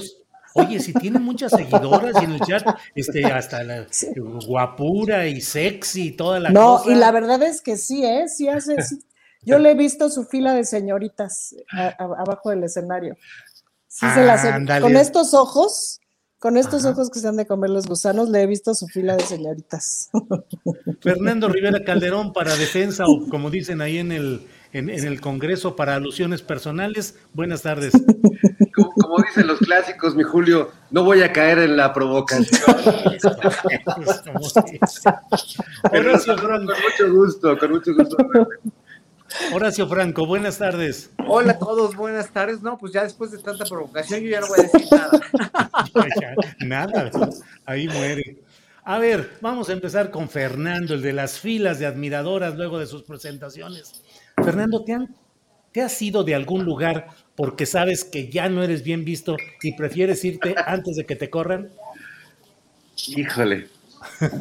O sea, Eh, son muchos, por lo que veo. Se pudo hacer memoria. Es que tiendo a ser eh, de los que sacan ya la, la- A mí, este, cuando suelo ir a, algún lugar con mis amigos, o solía ir en, en- en- en otros tiempos más este, lúdicos, pues soy a los que les prenden la, la luz del, del, del antro encuentran, que este, ya le empiezan a, pasar a uno el trapeador en la cabeza. Este, me cuesta mucho trabajo, tanto en las cuestiones de la vida, eh, dejar, dejar un trabajo, me cuesta trabajo, dejar eh, una casa, pero también en el amor, o sea, soy muy apegado, este, como que sigo queriendo a todas mis exnovias, soy, no, no, no entiendo, no me entiendo a mí mismo, pero dígame, doctor, doctor Astillero, ¿qué puedo hacer? Pues, sí. es que mira, por ejemplo, ahorita le pregunto a Ana Francis, Ana Francis, ¿hizo bien o mal el gran eh, personaje Roberto Palazuelos de decir, ya me voy, me van a correr, mejor antes de que me corran, dejo la candidatura y ahí nos vimos? ¿Cómo lo ves, Ana Francis? Yo creo que hizo muy mal tan pronto, Julio, porque nos estaba regalando unos momentazos. O sea, pon tú la gente de Quintana Roo, pues sí, seguramente sale beneficiada, pero ¿y eso qué? ¿Me explico? Si nos estaba dando unos momentos tan agradables, unos memes tan simpáticos. A mí me daba, por ejemplo, la oportunidad de saludar a mi compañero Roy Fitz del Congreso de la Ciudad de México, que me cae bien, que es de Movimiento Ciudadano, y decirle, Roy Fitz, me caes bien, pero ¿por qué Palazuelos, güey?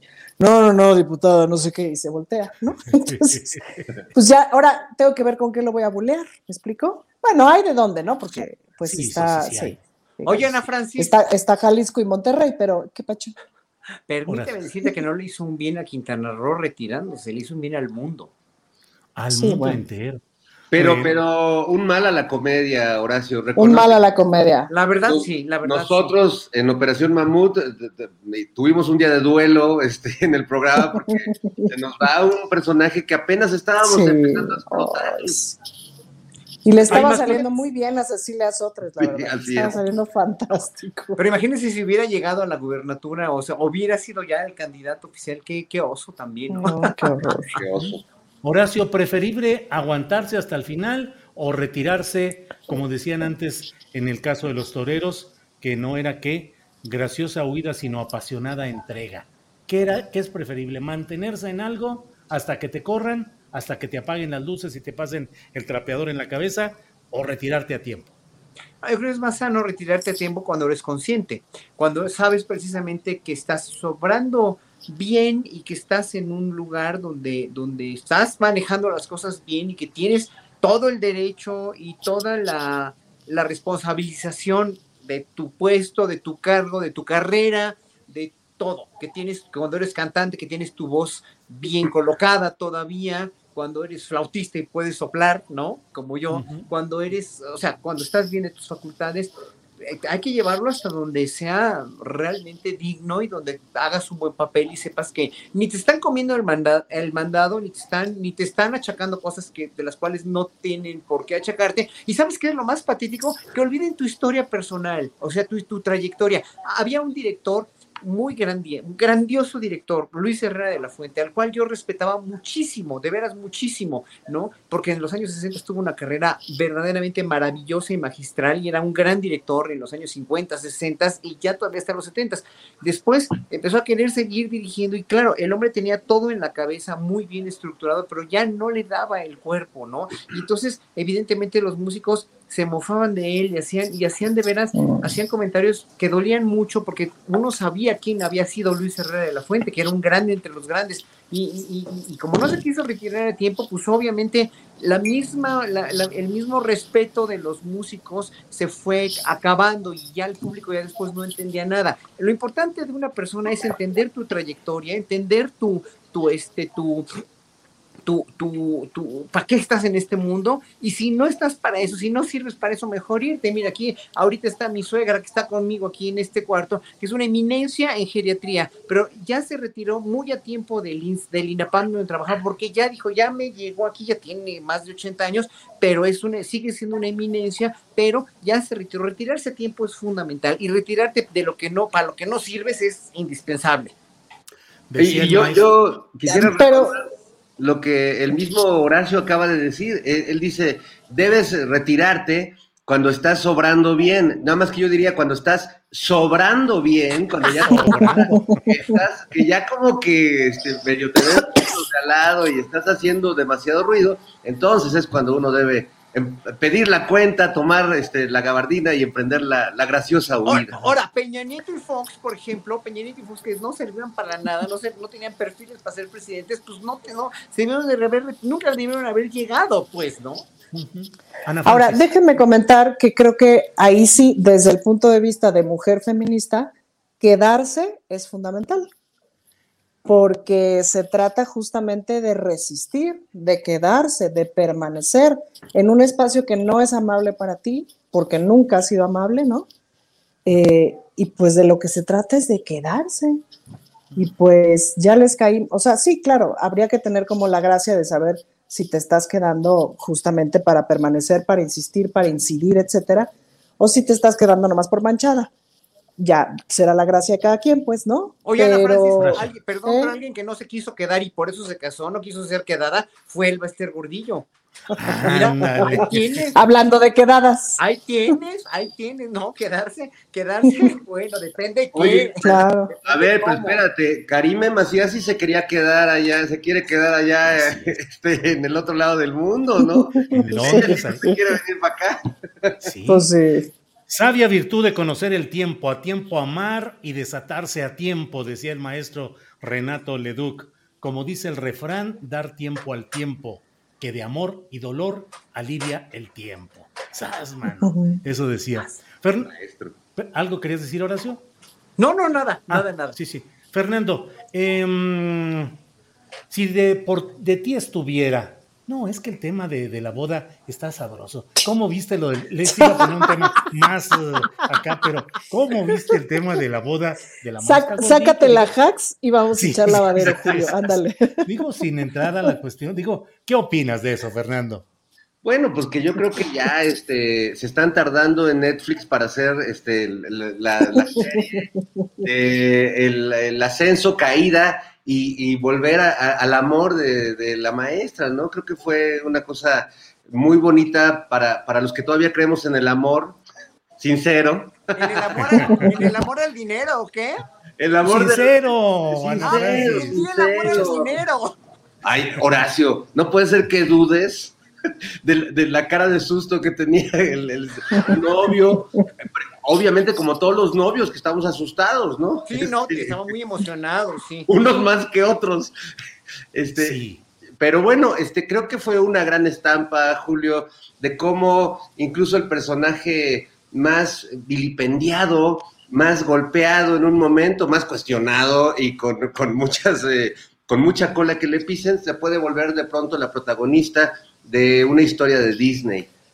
¿no? Y lo hemos visto no, no, no solo en el caso de Elba, eh, Elba en el caso de la política, pero pienso en el caso, por ejemplo, de Gloria Trevi en el mundo del espectáculo, cómo pasó de un tema verdaderamente oscuro, de trata de personas, de estar en la cárcel, etcétera, a ser ahora una reina del espectáculo donde todo ese pasado ya no existe. Creo que con Elba, eh, más allá del amor, que yo siempre seré un partidario de ello, este, pues sí, deja mucho que pensar sobre toda esa larga carrera en medio de corrupción, en medio de estos liderazgos sindicales tan cuestionados y bueno, pues como que cayó del otro lado del, del, terreno político en este momento y ahora se puede casar y ser feliz.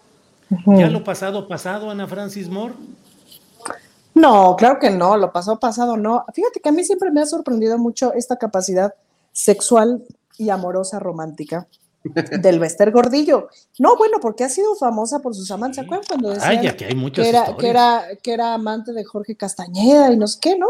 Que le rentaba el departamento de abajo de su casa, no sé. Se lo acabó. Chisme. Se lo acabó. Puro chisme, yo no sé decir. Y uno decía, ándale la maestra, mírala, ¿no? Y todos esos chismes alrededor de la maestra pues, han sido fantásticos, pues, ¿no? Eso me parece como muy divertido. Fíjate, a mí cuando me llegó el videíto de, de ella bailando, no sé qué, en un WhatsApp, no decía nada que era el Bester Gordillo, nomás decía Frozen 50 años después, ¿no? Y decía, bueno, ¿qué chingo les importa que una señora de, la, de una adulta mayor esté bailando con su ramo? Pues, ¿qué les importa, pues, no? Y si se casó con un muchachón de pelucón más joven, pues, ¿qué rayos les importa, pues, no? Ya después supe que era el Bester, dije, ah, no sé, espérate, sí vale la pena hacer bullying, porque ahí sí se rompe, se rompe cualquier código de honor, este, ¿no? Eh, pues porque es el Bester Gordillo, que ha sido un personaje, por decirlo menos, oscurísimo.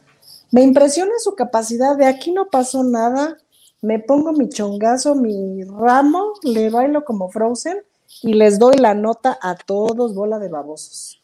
A mí lo que me, perdón, pero a mí lo que me impresiona mucho, y lo tengo que decir, es que cuando estaba en la cárcel, pues estaba siendo tratada como una enferma pues casi terminal, con un, con uno, con males tremendos, ¿no? O sea, ¿dónde Es el amor, Horacio, es el amor.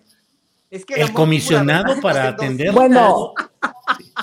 Horacio, Horacio. Dicen, dicen, perdón, más interrumpo tantito, dicen, este, personas que la han conocido, amigas mías, yo no la conozco, pero personas que la han conocido, amigas mías, que dicen que es una mujer muy interesante, pues, ¿no? O sea, que platicas con ella y se te cae la baba de lo interesante que es, pues, ¿no? Te que te convence. No lo dudo. Te enamoras. No lo dudo, o sea, no lo dudo de las capacidades intelectuales y las capacidades este, de, de, de, de, inteligencia. Es una mujer muy lista y muy inteligente y muy aguda. No lo dudo ni tantito. Pasadita de lista, de hecho. Fíjate Exactamente. Que, fíjate que pocos Pasadita. días después de que fue puesta en libertad, eh, por razones de la vida me invitó a platicar a su casa eh, y fueron una plática de dos, tres horas, eh, una plática muy interesante en la que me platicó toda la su, sus posicionamientos políticos, ¿Su eh, sus verdad? enojos, su verdad, sus enojos profundos, claro, con el compromiso de no publicar nada, de no decir absolutamente nada, pero me explicó cosas, digo, eh, el no perdonarle nada a Peña Nieto por la situación de cómo tuvo que pasar ella el momento de la crisis de su hija que finalmente falleció, eh, sus conflictos con Carlos Jongitud, o sea, una enciclopedia Mm. política y planteamientos muy interesantes. Luego, o en otra ocasión, volvió a, a- a invitarme. Digo, eran días en los cuales llegaba por la puerta, eh, tiene una puerta en su departamento, una puerta lateral, y allí estaba un policía de la, de la federal que estaba cuidando que no se fuera a escapar porque todavía estaba sujeta a este proceso. Oye, Julio, Claro. Julio, perdón, ¿estás seguro que su interés era eh, estrictamente periodístico? En mi caso sí, en mi caso sí, yo no reúno los requisitos de los otros eh, galanes y personajes. Yo tengo una discapacidad facial que no me permite entrar en esos terrenos. Entonces, sí estoy seguro que era puro interés periodístico. Muy bien. Pero pláticas muy interesantes. Perdón, Horacio, estabas tú hablando sobre... No, no, no, nada, nada, nada, nada. Yo ya, yo ya di por terminado mi, mi asunto. Te, te- te digo, bueno, es una mujer muy lista, muy inteligente. Eh, pues, te- podrá estar muy bien preparada, pero pues bueno, estuvo en la cárcel tanto tiempo y aparte le hizo mucho daño al magisterio. Y eso es lo más triste del mundo. Le Sí. hizo mucho daño a la educación en este país. Y estamos Oye, pagando pero- platos rotos de todo, de todo. Cuéntanos de, de la segunda vez que fuiste con él, va, me, me quedé picado, Julio. No, no, no. Tú ya tienes un interés. Lo mismo, platicar, platicar. tenía Es interés de periodístico, Julio. Interés periodístico. Ah, y estaba ella ya entonces, eh, me comentó que estaba viendo sus abogados, entre los cuales estaba Luis Lagunas, que estaba ahí presente, para que no tengas malos pensamientos, Fernando. Estaba Luis Lagunas, su ahora esposo, fue con quien se hizo toda la, la- la Ah. invitación y, y él estaba ahí eh, en una oficina adjunta, ahí a un ladito tenía una pequeña oficina.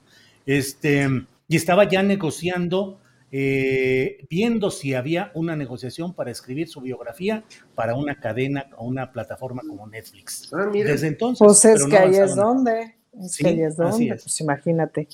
Fernando Rivera, pero mucho amor en escenario, de veras. O sea, por un lado, digo, el amor del Baester con su esposo Luis Lagunas, eh, muchas, muchas situaciones de amor que nos llevan a situaciones también en las cuales hoy en las redes sociales y en la política todo está muy complicado. Comenzábamos preguntándonos eh, de dónde hemos estado y nos han votado o nos hemos ido antes de tiempo. ¿Tú votarías hoy de la agenda de la discusión pública el tema Loret José Ramón López Beltrán, Fernando? Por, por, por el bien del país, sí, por el bien de la comedia, no. O sea, También. hablando de. Es que ese es un amor tóxico muy, muy, muy padre, ¿no? O sea, sí están. No se sueltan. A, a veces. eh, eh, Por el bien de la comedia, primero los personajes. Sí, por el bien de la comedia, primero los personajes. Y, y- y bueno, pues no puede ser más radical ese enfrentamiento, ¿no? No ha habido, creo que un solo día, las últimas dos semanas, que el presidente no mencione a Loret. Y bueno, Loret lleva tres años mencionando todos los días al presidente y asegurando que con esa nota que publica diario desde hace cada tres años va a derrocar al régimen. No lo logra, pero vaya que se esmera. Eh, eh, entonces, bueno, desde el lado de la comedia, sin duda, es, es algo que nutre mucho, pero la verdad es que no abona a los temas que realmente creo que son importantes para todos en, en este país. Eh, creo que hay muchos temas urgentes, muchos temas eh, donde a mí me gustaría ver al presidente mucho más atento que distraído, pues en una cuadrilla de medios que eh, durante mucho tiempo se repartieron el pastel de, la verdad en este país y que ahora pues golpean todos los días. Pues ya sabemos que Reforma, que el Universal, que Latino se dedican básicamente más que a hacer periodismo a golpear todos los días al, gobierno, eh, como lo dijo Alarraqui, pues eh, es importante decir mentiras para derrocar al régimen. Entonces, bueno, ya sabemos cómo, cómo está funcionando ¿Por qué eh, este énfasis cotidiano? Yo entiendo que al presidente le gusta enfrentar, tener ahora sí que al toro por los cuernos, tener delimitado al enemigo y tenerlo bajo la mira, pero que, no se le olvide que también, como él mismo lo dice a la hora de enfrentar a estos intereses, a estas empresas eh, mediáticas, pues que representa un movimiento que tenemos intereses no solo de que se transformen los medios de comunicación, sino muchas otras áreas donde hay dudas, donde hay inquietudes, donde valdría la pena que ese ejercicio de comunicación que hace todos los días, pues lo abocara más eh, eh, en esas cuestiones. A mí sí me parece que ha desgastado, que está llegando demasiado lejos y que está estirando la liga de esos medios que cada vez se victimizan más, que están tirándose al suelo y que están generando eh, un discurso muy perverso y una relación muy perversa entre la crítica que hace el presidente a estos cuantos empresarios, que son una especie de oligarquía mediática, que se quieren disfrazar de los periodistas que están asesinando en estados de la República cotidianamente, que no tienen nada que ver con, con, estos otros que están encumbrados en medios de televisión muy importantes, ganando salarios que jamás jamás de los jamás es un periodista, un reportero de, los compañeros de a pie que están trabajando en todo el país y que están eh, expuestos a esta violencia, pues jamás ganarán en toda su vida. Gracias, Fernando. Eh, Ana Francis Moore se ha vuelto una relación tóxica este asunto mañanera López Obrador. Eh, Carlos Doret de Mola. Uf, no sé si se ha convertido en una relación tóxica. Puede ser que sí. A mí sí ya me gustaría expulsar el tema.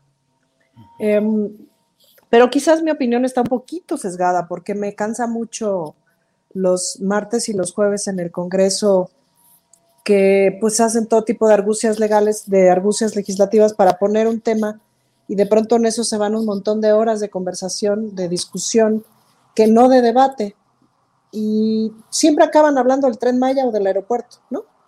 A propósito de la ivermectina, vámonos hasta el aeropuerto porque no hay interés de una agenda. Entonces, pues es poco interesante y es aburrido. Em, y en ese sentido, sí, me, parecería, he escuchado a muchos que hablan de justo dejarle de dar foco a Loret, dejarle de dar foco a estos medios.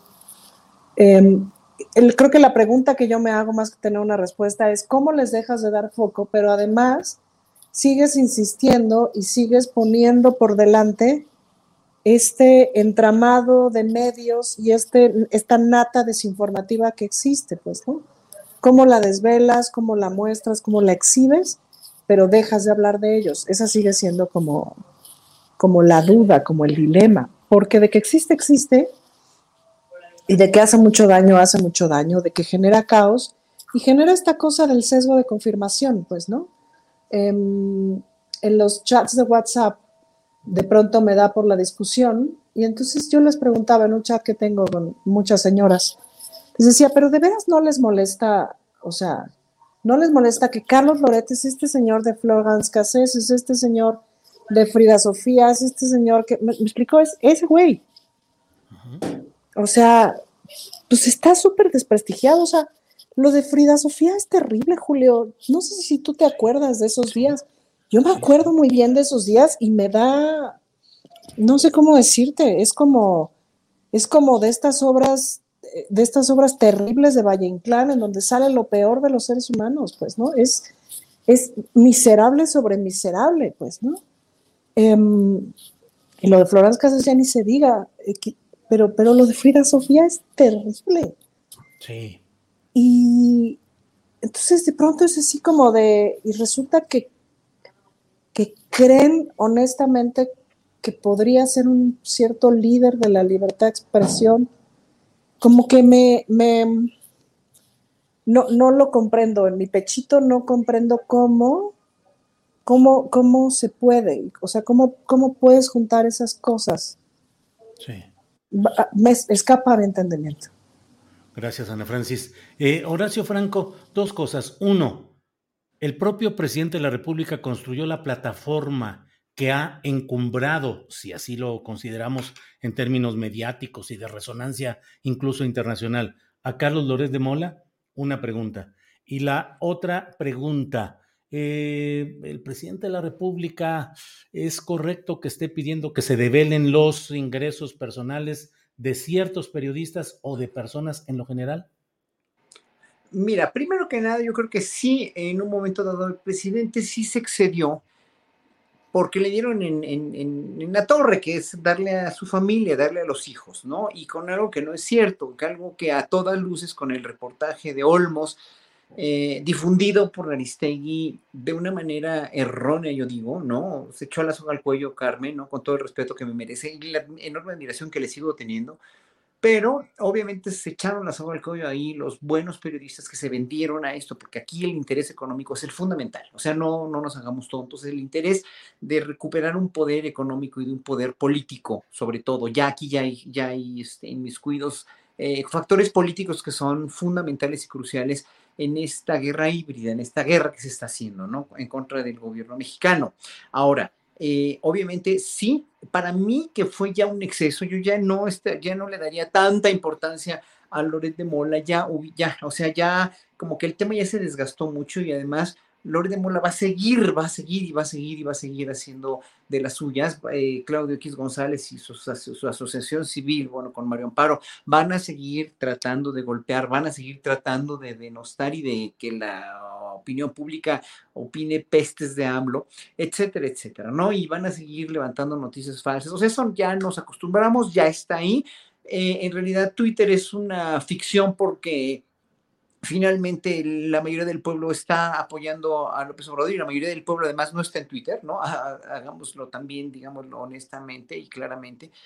Y, por otro lado, el hecho de, que AMLO quiera que, que Loret de Mola acceda por, ah, por eh, de facto ya a que se revelen sus ingresos, pues mira, eh, como lo dijo él, ¿no? Y había, pensándolo muy fríamente, o sea, si, se desvelan o se develan eh, los honorarios de los futbolistas, si se develan los honorarios de los grandes este, personajes del rock o de, de, la ópera incluso, ¿no? Yo he dicho aquí que, y porque lo sé, ¿no? A Pavarotti pues, se le daba un, un, un, dineral aquí, un millón de dólares por concierto y aparte pues ahí hacían grandes negocios los que lo traían, pero no era, no es, bueno, obviamente, porque no se develan los honorarios también de, los periodistas o de la gente encumbrada. Y en realidad yo creo que se debería, debería ser público los salarios de todo el mundo, no nada más de los, este, de los funcionarios públicos o de las estrellas. De todo el mundo, del ciudadano en general, Horacio.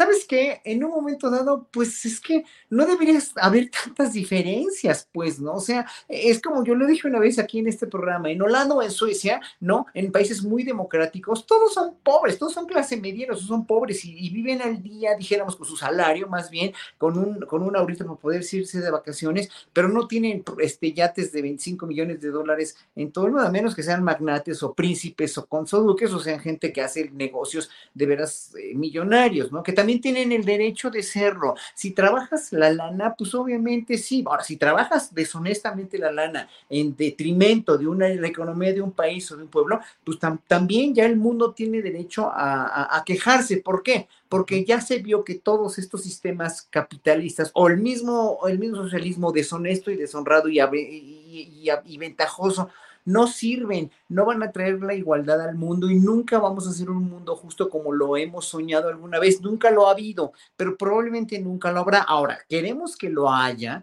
Que, que, haya un mundo realmente con la riqueza repartida justamente. Entonces tenemos que luchar por eso los últimos, estos años, digo, los próximos 25 años, para que el mundo dé un giro y sea gobernado de una manera diferente, sea administrado y gobernado de una manera diferente. ¿Cómo? Tiene que haber un detonador que imagínense, yo estoy fantaseando ahorita, pero puede ser el mismo, la, el mismo, la misma manera de gobernar de una economía como lo está viendo López Obrador de una manera mucho más regulada, porque cuando hay regulación en la economía hay mucho más repartición, que fue lo que hubo en estos países que mencioné, cuando hay regulación de todo, pero como no ha habido regulación y ha habido, solamente se cargó todo en favor de las empresas privadas aquí en este país y en otros también, en Estados Unidos igual, obviamente va a tener que haber una revolución lenta pero segura como es la 4T. En ese sentido, una transformación de la manera de gobernar y de la manera de administrar este país. Ahora, que, si, si, todo el mundo debería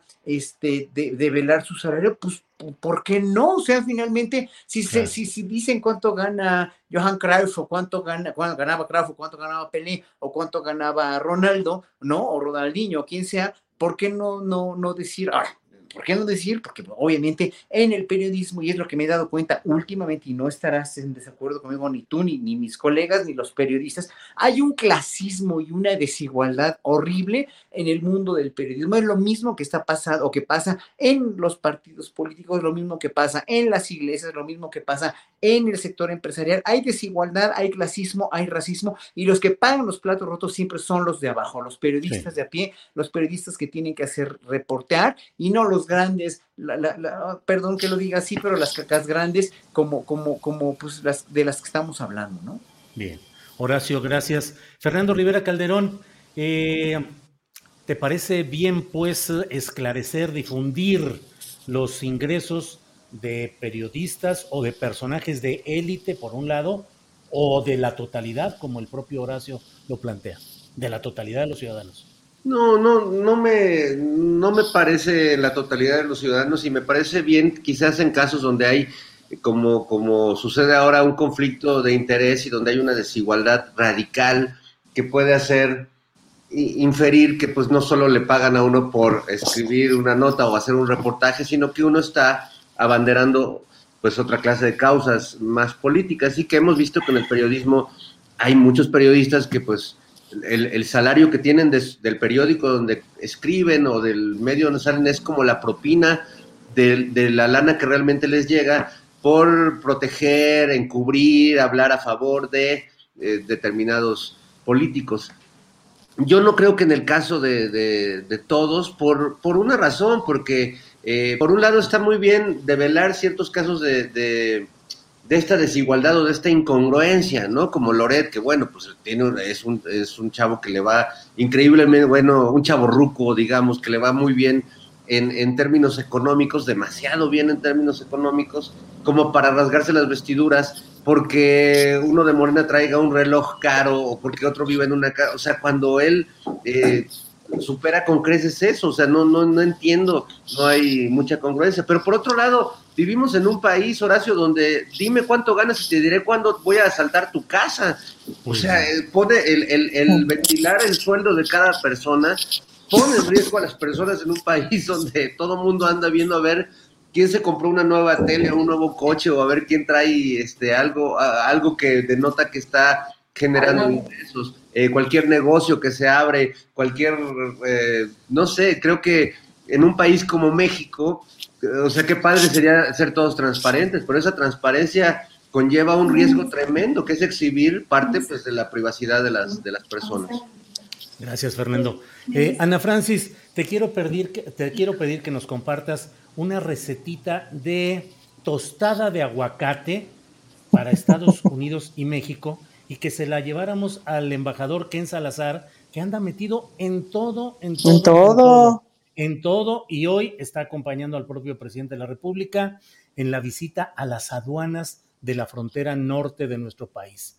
Está acompañándolo, está presente, está viendo. Yo suelo decir que es como un prefecto, es el, el responsable de estar viendo que se hagan las cosas bien. Y luego tuvimos este episodio de la suspensión de la exportación del aguacate mexicano a Estados Unidos en el contexto horas antes del famoso Super Bowl, la final del fútbol americano en Estados Unidos, y nos dijeron, no, pues ya, ya no vamos, se suspende la exportación. ¿Por qué? Porque un agente en Michoacán, un agente de inspección sanitaria de Estados Unidos, no autorizó un embarque para Estados Unidos y entonces dice que recibió por teléfono una amenaza contra él y su familia. Y su jefe en la embajada en la Ciudad de México le pareció creíble, así lo dijeron, creíble la amenaza y le mochan a, a México la exportación muy importante de aguacate. Ya hoy la renegocian y ya la van, van, a volver a abrir. Pero qué tostadita de aguacate para el embajador o para los intereses gringos, Ana Francis. Pues yo le recetaría una tostadita de aguacate, por un lado con el chile al lado, siempre es más recomendable, pero por otro lado con atún, Julio, me hizo acordarme de, de, de aquellos episodios de hace quién sabe cuántos años donde, ay, no, ya no vamos a comprar atún mexicano, no lo vamos a dejar pasar porque los atuneros mexicanos son bien horribles, bien groseros y matan delfines. Y que era realmente una manera de, de, destrozar el mercado atunero mexicano. Pero lo que pasa es que con los gringos, pues es, es como con Loret, a ver, confía, pues no, no puedes confiar, porque no son buenas personas, porque, porque los intereses este, norteamericanos nunca están en función como de la justicia, del comercio, eh, del comercio justo, etcétera. Yo cada vez que escucho cosas que declara Tatiana Cloutier con respecto a ciertas negociaciones, a ciertas cosas que tienen que ver con el comercio exterior, etcétera, me da esta sensación de que se tienen que sentar en la mesa de negociación así con cara de nos van a tiburonear y hay que ponerse almejas, pues, ¿no? Porque tiene la, la lógica del tiburoneo, tiene la lógica del, del o sea, en esta lógica de hacer negocio, en esta lógica de sacar el mayor beneficio, el mayor provecho, pues de lo que se trata es de joder al otro. Entonces ahí la ética pues es otra, o sea, no está, ¿no? Entonces, pues en ese sentido, pues eso siempre es como súper hipócrita la postura de Estados Unidos, lo cual no quiere decir que no estemos conscientes de la bronca que hay alrededor del aguacate mexicano, pero no por el aguacate mexicano, sino de la bronca específica que hay de la violencia en Michoacán y de cómo pues el comercio, de cómo el crimen organizado se ha puesto ahí las pilas con el aguacate, ¿no? Así es, gracias. Em, Horacio, ¿cómo ves ese tema de pues eh, la presencia eh, fuerte, creciente de declaraciones y de eh, posturas de Estados Unidos, de personajes. Ahora acaba de estar el de Ted Cruz. El presidente de México dijo hoy que se siente orgulloso de que haya ese tipo de críticas de Ted Cruz porque le hacen eh, considerar que lo que está haciendo lo está haciendo bien. Pero finalmente Ted Cruz dice que estamos viviendo una situación pues casi caótica de falta de Estado de Derecho y de una violencia desmesurada y pide que México sea considerado como un peligro para la seguridad nacional de Estados Unidos. ¿Qué opinas de todo? Bueno, y está la exigencia del propio presidente de México de que Estados Unidos esclarezca por qué le da apoyo económico a mexicanos contra la corrupción y la impunidad. ¿Cómo ves el factor Estados Unidos, Horacio?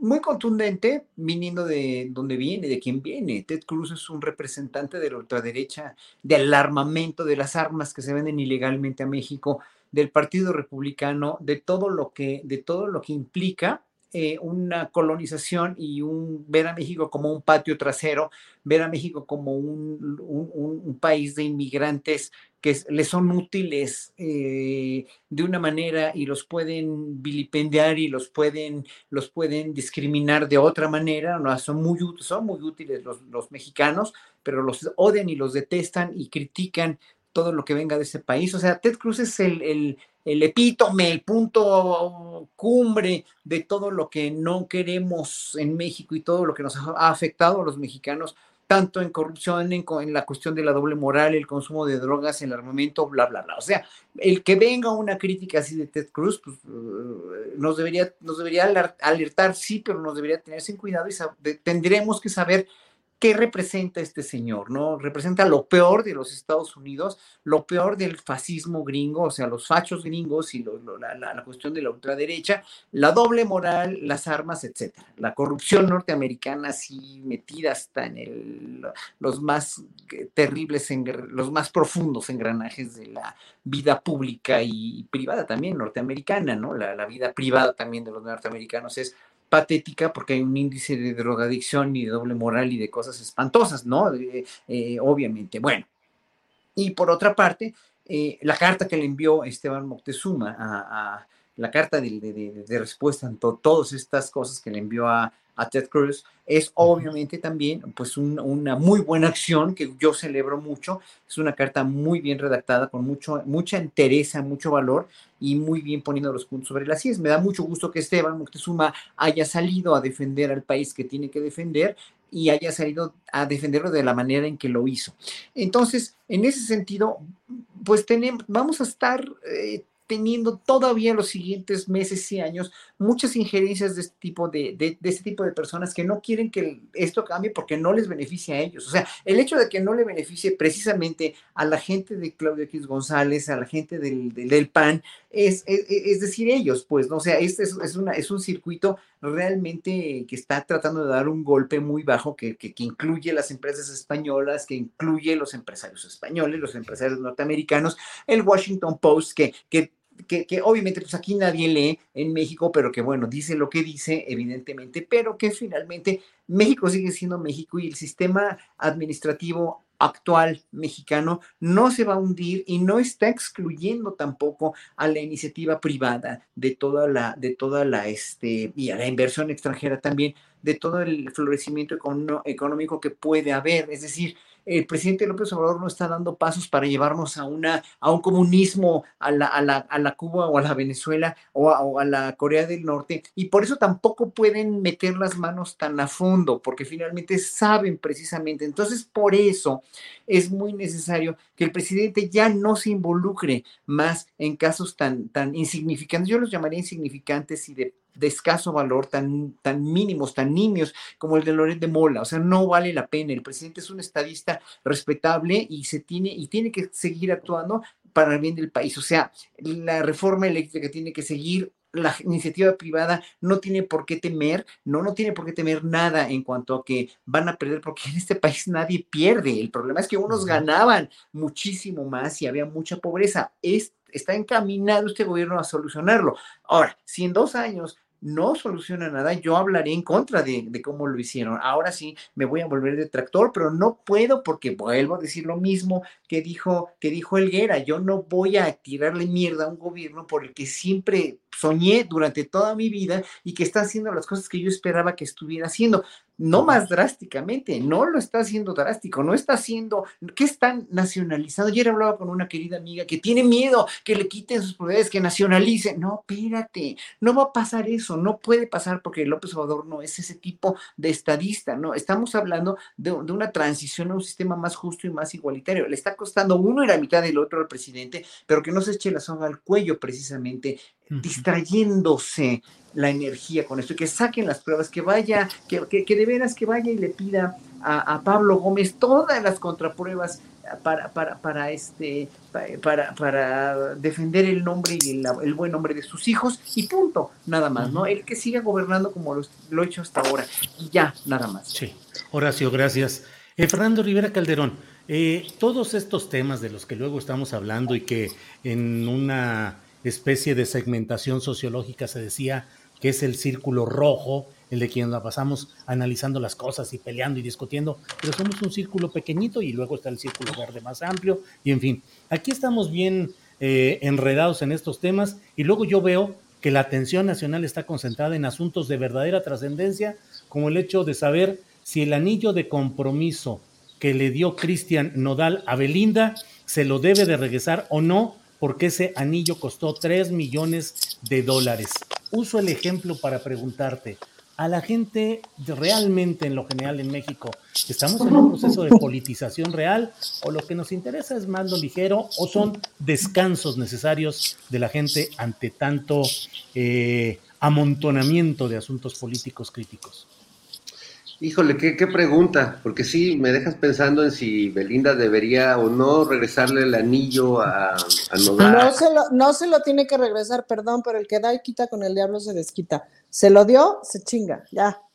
Pero, y entonces, ¿y qué hace Nodal con el tatuaje que ya se puso como los últimos tres exnovios de Belinda? O sea, ¿cómo te, cómo te quitas el tatuaje y se lo devuelves?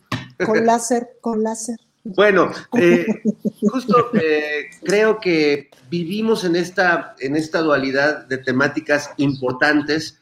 Si apelamos a, los estudios que nos dan las redes sociales, pues la verdad es que los videos de gatitos siguen siendo más importantes que las difamaciones de Latinus y la casa de el hijo de López Obrador y todo. Es decir, sí hay, hay un sustrato social que compone no solo, este, bueno, quienes, los adultos, este, o personas mayores que nos interesa la política y lo que pasa en el país, también hay un montón de chamacos, también hay un montón de personas que no les interesa en absoluto a políticos, también hay personas que entran no a la politización, sino a la polarización como una manera prácticamente de convivir y de, y de hacerte parte de una tribu, ¿no? La tribu anti-AMLO o la tribu este, pro-AMLO, pero creo que eh, no necesariamente eso implica una politización de quienes ejercen ese golpeteo político.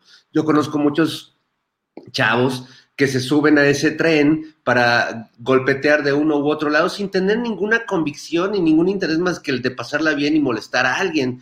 Entonces, sí creo que hay ciertos debates y por eso creo que el presidente debería salir de ese círculo vicioso que tiene con sus adversarios y con este debate tan personalísimo que, que, está llevando con ellos. Porque sí creo que eh, abajo, más allá de la frivolidad de los gatitos, también hay otros intereses mucho más urgentes, mucho más importantes, que el presidente siente que está atendiendo, porque de algún modo sí está atendiendo a muchos sectores que estaban completamente olvidados, pero creo que también en el discurso hay que atenderlo. ¿no? Eh, creo que, eh, porque parece que el discurso de comunicación solo se enfoca a mantener bajo una agenda eh, al círculo rojo, efectivamente, y a, la periferia, eh, a la zona conurbada del círculo rojo, pero creo que a veces hace falta más tocar esa otra textura, ese otro México que está ahí, que parece apático, que parece indiferente y que a veces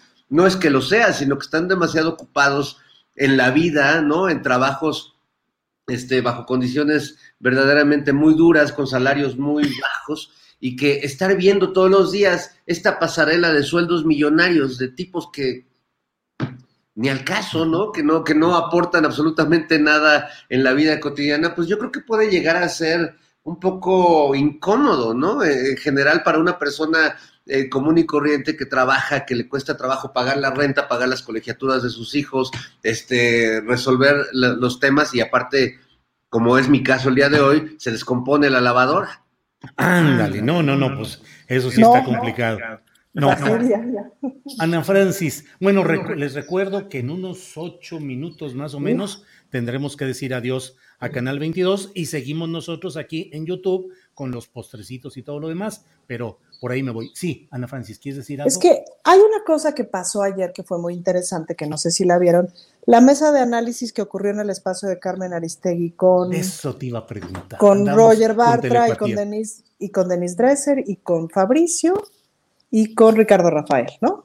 Y yo la vi hasta hoy porque la verdad es que ya no estoy escuchando a Carmen y me duele mi pechito y ando huérfana del noticiero mañanero. Pero lo vi en Twitter y dije, ah, caray, ah, qué bien, vamos, ¿no? Y entonces la, la, he venido escuchando en el transcurso de la mañana entre cita y cita los pedacitos y me ha parecido una conversación súper interesante y sobre todo que se haga ese espacio, un espacio ahora sí de debate. Hay una cosa que estuve observando en Denise Dresser, en las cosas que dice Denise Dresser, que me pareció súper interesante en términos de personaje.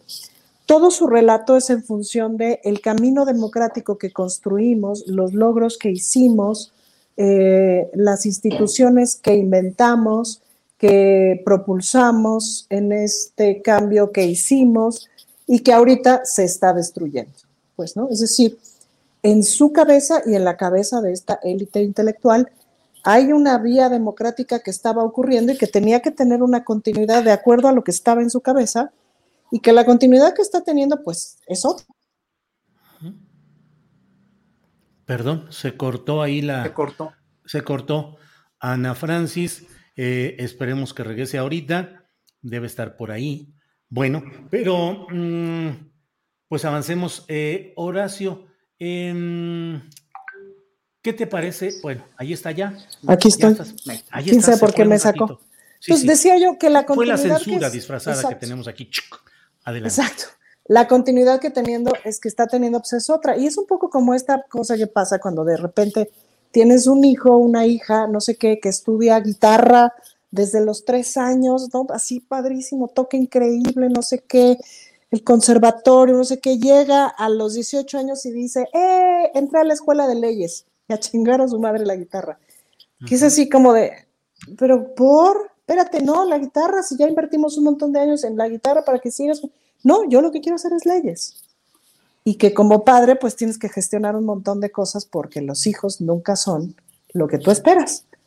Entonces, de alguna manera, como que la democracia es una cierta democracia que según esta gente nació en el 2000, eh, pues es su hija y su hija se fue para otro lado, que no les gusta, que no entienden, que no tienen ninguna intención de entender, sino tienen como más bien la intención de decir, no, estos años vamos a hacer como que no, como que no, para que regreses a donde decimos que tienes que regresar. Que es esta idea y, pensé, hay una, una actriz cabaretera que se llama Minerva Valenzuela, que ahorita tiene un espectáculo que se llama Aristocrisis. No tengo idea de qué va el espectáculo, seguramente está bueno porque ella es muy buena, pero me gustó mucho como el nombre, pues, ¿no? De pensar en esta, en esta crisis justamente de toda esta idea del país que no fue, que no era la consecuencia lógica de este cambio democrático con el INE y el INAI y, este, y la COFEPRIS y no sé qué, y todos estos mecanismos autónomos reguladores que van a hacer un contrapeso con el Estado, no sé qué, pero que a la hora que destapamos la cloaca, ¡zas! 60 millones de pobres. Entonces, pues, que dices, ah, pues no. Entonces, eso es muy interesante porque ahí hay un duelo, me parece, que no necesariamente hemos visto, pues, ¿no? Que toda esta banda está adolorida porque si bien es cierto que participaron de manera súper importante en lo que ahora está ocurriendo, pues ya no les están preguntando por dónde.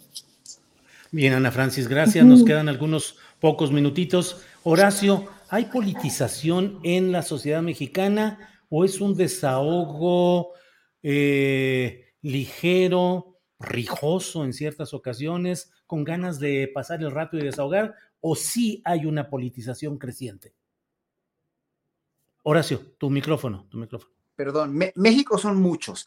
El México de la gente politizada que ve programas como el tuyo, como los de los otros youtubers, ¿no? Eh, Rompeviento, este, Serrano, etcétera, etcétera. Bueno, esos somos una, una, una, una, los mismos que siguen Aristegui también, ¿no? Son, son, son gente politizada, pero todo, todo el mundo habla como le va en la feria, todo el mundo habla además de dónde viene su, su problemática y su, su zona de confort, ¿no? Entonces, en un momento dado, cuando tú has vivido en un país tan dividido durante tantos años, porque la polarización sabemos que no es de hace tres años, sino desde hace 500, y ya viéndola más objetivamente, pues desde la guerra de reforma, desde la independencia, ha habido una polarización enorme que antes callaban la boca a balazos y hoy pues no, ya, ya no caen la boca ni a tuitazos entonces, ¿no?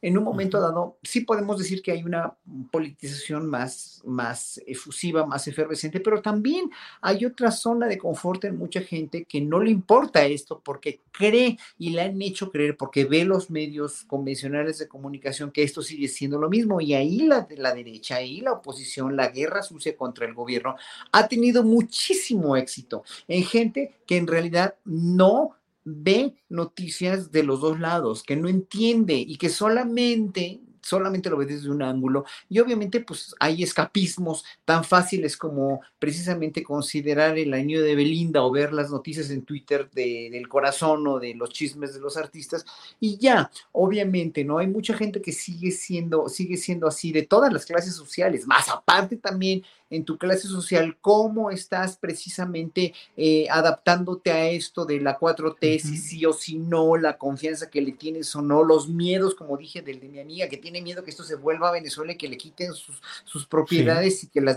etcétera, etcétera. Entonces, cada quien habla como va en la feria, Julio. Yo creo que aquí hay una, una, una, una población enormemente diversa, divergente y polarizada, y de eso se tiene que aprovechar, precisamente, se tienen que aprovechar ustedes medios independientes y también nos tenemos que aprovechar nosotros, audiencias conscientes, y se están aprovechando obviamente muy bien y muy padre precisamente toda la gente de la derecha para poder tirar poco a poco la imagen del presidente, la imagen del gobierno y todo lo que están haciendo este, en favor de México, que son muchas cosas, ¿eh? la verdad. Gracias, Horacio. Em, Fernando Rivera Calderón, le toca a usted dar por formalmente clausurados los Juegos del Más Allá y despedirnos de la audiencia del Canal 22. Por favor, unas palabras finales, don Fernando. Jack, pero con micrófono, Fernando. Es que ese, ese era el sentido de, mi, de mis palabras, que no se escuchara nada. No, nada, este, que los invito a que dejemos estas rencillas, que no nos gastemos, como decían las abuelitas, la pólvora en infiernitos, que nos demos la paz como hermanas y hermanos y, y, que pueden ir en paz a celebrar su fin de semana porque esta misa de astillero. Eso, muy bien. Fernando Rivera Calderón. Muchas gracias, Horacio, Ana Francis, Fernando. Gracias y nos despedimos de Canal 22. Muy bien. Bueno, pues aquí seguimos nosotros en el canal de YouTube. Así es que, pues vamos por partes, Fernando Rivera Calderón. El postrecito, lo que desees agregar en esta parte final del programa, por favor. Bueno, pues eh, el, tema de que hay ciertos conjuros eh, que creo que cuando uno los hace tiene que ser muy específico. Eh, es decir, cuando uno va a decretar algo, así como, como nos ha enseñado Marta de baile, que uno tiene que decretar. Eh, eh, si uno decreta abundancia, puede ser que la abundancia no sea necesariamente de lo que uno desea, sino pues de denuncias tal vez, o de, o de, o de policías buscándolo a uno, o abundancia de años en prisión.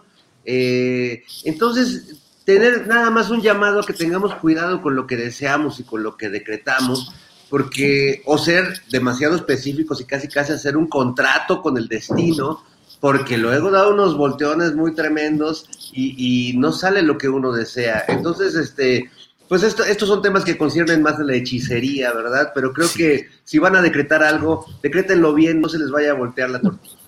Órale, gracias Fernando. Ana, no estoy de acuerdo. No estoy de acuerdo en que Fernando se la pase hablando a Ricardo Anaya. Espérate ya, Fer. postrecito, Ana Francis, con este contrato con ah. el destino que propone Fernando. Varias cosas que nos dijeron en, las redes. Em, una cosa, por ejemplo, es que el aguacate no pasa, pero la coca sí, dice Jan Díaz, que es interesante. Por eso te digo que los gringos luego son bien hipócritas. Y luego, sobre los temas, me preguntan de cuáles temas quisiera que se mencionaran, inflación, seguridad, educación, etcétera, Javier Ramos. Pues a mí me gustaría mucho hablar del asunto de la educación, porque, híjole, este sexenio ha habido una, un inicio de transición, ni siquiera pensaría yo que una transición, sin un inicio de transición, y volviendo ya para cerrar al tema de la maestra Elvester Gordillo, ¿no? De cómo todo estuvo, de cómo todo estuvo lleno de porquería, lleno de lodo, lleno de pantano, tanto tiempo, de cuántas eh, cosas corruptas se tejieron al interior del noble oficio de educar y de todo ese esfuerzo que ha ido, este, que, que ha sido recuperar hilo por hilo de todo ese tejido de la educación. El otro día me decían, por ejemplo, cierta autoridad educativa, lo complicado que es eh, que mucho del poder de la educación está en, los inspectores y las inspectoras. Ustedes se acordarán que cuando íbamos en la secundaria, así de hoy, mañana todos peinadas, porque viene la inspectora de la SEP, ¿no? Eh, y parece ser que ahí mucho está el poder, pues, ¿no? El poder, eh, en fin, hay como grandes discusiones justamente que están, que está habiendo al interior del propio sistema educativo y que eso, por ejemplo, o sea, a mí me encantaría ver en la mañanera eh, un, reporte de la Secretaria de Educación cada semana sobre pues, qué se han ido encontrando, cómo lo están manejando y cómo estamos retomando los hilos de todo ese entramado educativo que además está lleno de maestros, de miles y miles de maestros entrañables, ¿no? Eh, pero pues de cómo han ido quitando toda la porquería, que vaya que había porquería. Pues, y tan, y tan, tan ha salido impune, pues que la maestra se casó en Oaxaca feliz de la vida. ¿no? sin problema, así es. Ana Francis, gracias. Eh, Horacio Franco, para cerrar este programa, por favor, postrecito, dulce o amargo, porque así los estilamos por acá. Adelante. Bueno, mira, me pidió un usuario que hablara yo de, bueno, que nombrara la posible reforma fiscal que es necesaria en México, que ojalá que lo dejemos para la próxima para discutirlo entre todos, ¿no? Que es muy importante y muy necesaria para poder realmente lograr una mejor repartición de la riqueza en México. Eso es un tema muy importante, pero yo creo que nos tenemos que sentar a analizar con más tiempo. Y el postrecito que quería darles desde el principio es este tuit de una, de, una, este, de un, de un, frente de la UNAM, de la, eh, se, se, llama PUEDJS UNAM, ajá, es el, es el, este, es un programa universitario de estudios sobre democracia, justicia y sociedad de la UNAM, que lanzó un hilo, precisamente, el, el, el, el este, aquí está, a ver si lo pueden ver, el, el nombre del, del sitio de, en Twitter. Sí. Es P-U-E-D-J-S UNAM. A mí no me, a mí no me gusta el, el, no me gusta mucho el nombrecito porque está difícil de encontrar, pero ojalá que lo puedan, lo puedan, yo lo, lo, puse en mi Twitter y ojalá sí, es lo el puedan programa ver que porque- coordina John Ackerman. Mm, no sé si lo coordine John, pero hoy fue a ver, fue a ver, este, estuvo en la entrevista hoy en, en Sin Censura Temprano, este periodista, no me acuerdo cómo se llama, pero él, él fue el que lo sacó, ¿no? y, y- y hicieron una investigación de que en respuesta que el presidente exhibió cuántos y qué medios pagan a Loret, el 11 de febrero surgió un hashtag de so- Todos Somos Loret que se hizo rápidamente tendencia y que también provocó que se organizara un space en Twitter. Y, y, y- y dicen, obviamente, de dónde vino todo esto y, y- abren un hilo donde demuestran que obviamente pues, eh, todo lo que se compró, todo lo que se, todo lo que se malogró, dijéramos, y todo lo, en fin, yo se los recomiendo porque es un muy buen postrecito para aquellos que quieran ver o que quieran difundir que precisamente todo esto pues son, son cosas compradas, son cosas muy mezquinas y son cosas que finalmente pues es una minoría la que apoya este hashtag de todos somos Loret y que finalmente pues es todo, son, son todos tretas propagandísticas a la Goebbels de veras para, para tirar y tirar y tirar y tirar un, un este, el nombre o el buen nombre de, un, de una persona que como Andrés Manuel López Obrador y sí, en ese sentido sí lo creo, sí es muy provida y muy honesta en ese sentido. Y si los hijos ha- han hecho cosas indebidas o la familia ha hecho cosas indebidas, sí, que, se investigue, que le pasen la estafeta precisamente a la fiscalía o que le pasen la estafeta a quien la, tengan que pasar, pero que no, evidentemente, no traten de manchar el nombre y la reputación como persona honesta al presidente, porque lo es que está haciendo él, en verdad, nadie ha tenido cara, ni Peña Nieto, ni Calderón, ni Fox, para decir, ¿no? Lo que, a ver, ¿por qué no dicen que ellos fueron muy honestos? Porque no lo fueron. A ver, que nos salgan a decir así como lo dice López Obrador, yo no temo nada porque soy honesto y me, he conducido toda mi vida con honestidad. Así que, y- y- y, pues sí, obviamente ahí no tiene cola que le pisen, pero pues quieren encontrársela, no se la van a encontrar a por más que quieran. Y creo que este, este hashtag, sí, es- este, perdón, este tweet de pues UNAM, que me parece un nombre, realmente se echaron la soga al cuello con esas siglas tan, tan desafortunadas, ¿no? Deberían de hacerlo de otra manera para que tuvieran más seguidores. Muy bien, Horacio Franco. Sí, es el programa universitario de estudios sobre democracia, justicia y sociedad de la UNAM y lo coordina John Ackerman y creo que quien habló hoy a quien te referías es Julián Atilano, que es un investigador. Sí, Julián eh, de- Atilano, sí, precisamente. De ese, de, ese, de ese programa. Bien, de la UNAM en general. Bien, pues muchas gracias a los tres. Gracias, hemos llegado a buen puerto con nuestra mesa del más allá y espero que nos veamos la próxima semana. Fernando Rivera, gracias y buenas tardes. Un gusto saludarlos. Cuídense mucho y coman mucho aguacate este fin de semana para que no se nos eche a perder todo lo que, lo que se quedó por acá, caray. Así es, gracias. Ana Francis, gracias y buenas tardes. Muchas gracias, los quiero amigos. Yo Horacio. también los, los quiero y yo sí me echo un aguacate y medio diario, así que Sí. por mí no hay problema. es muy, muy bueno, bien. es muy bueno para la lubricación. Eso, muy bien. Recomendaciones médicas también tenemos aquí. Bueno, nos vemos la próxima semana. Muchas gracias por hoy. Buenas tardes. Hasta luego. Gracias. Bien, pues regresamos, regresamos, seguimos con nuestro programa que tiene todavía asuntos muy interesantes y vamos ya con Adriana Buentello. Adriana, buenas tardes de nuevo por aquí de regreso. Adriana. Julio, pues yo completaría la recomendación porque si van a comer aguacate, no se metan a Twitter. que no se metan a la Ahí sí está grueso el asunto. Adriana, eh, ¿qué sigue por aquí? Pues voy a tener una entrevista, si me permites, porque todavía es el mes del amor. Eh, muy cerquita todavía del día, del mero día, porque aparte eh, tenemos el día del soltero, que es el día 13, fue el día 13 de febrero, y el día del amor, el día 14 de febrero. Así que vamos a tener una entrevista, Julio, relacionada con este tema, si me permites, y regresamos con un resumen de lo más importante del día y platicamos, Julio. Adelante.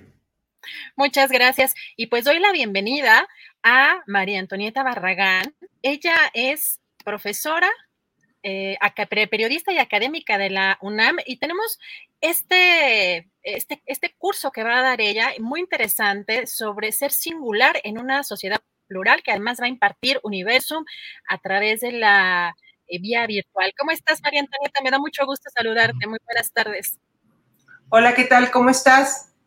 Bien, María Antonieta, pues intrigada con este tema porque además algo que hemos estado viendo que se acentúa en los últimos años, tú ya lo pronosticabas desde el 2003, si no me, si no me equivoco.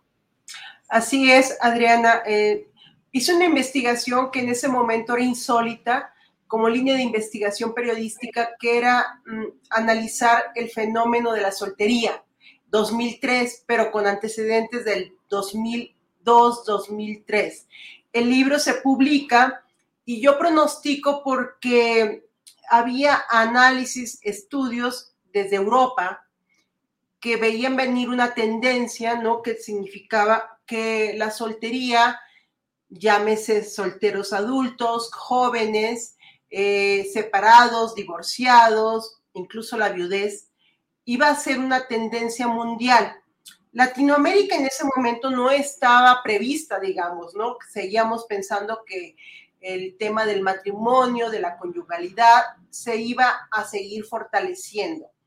19 eh, años después vemos en los censos mundiales, pero sobre todo en México, que esto se cumplió como se preveía, ¿no?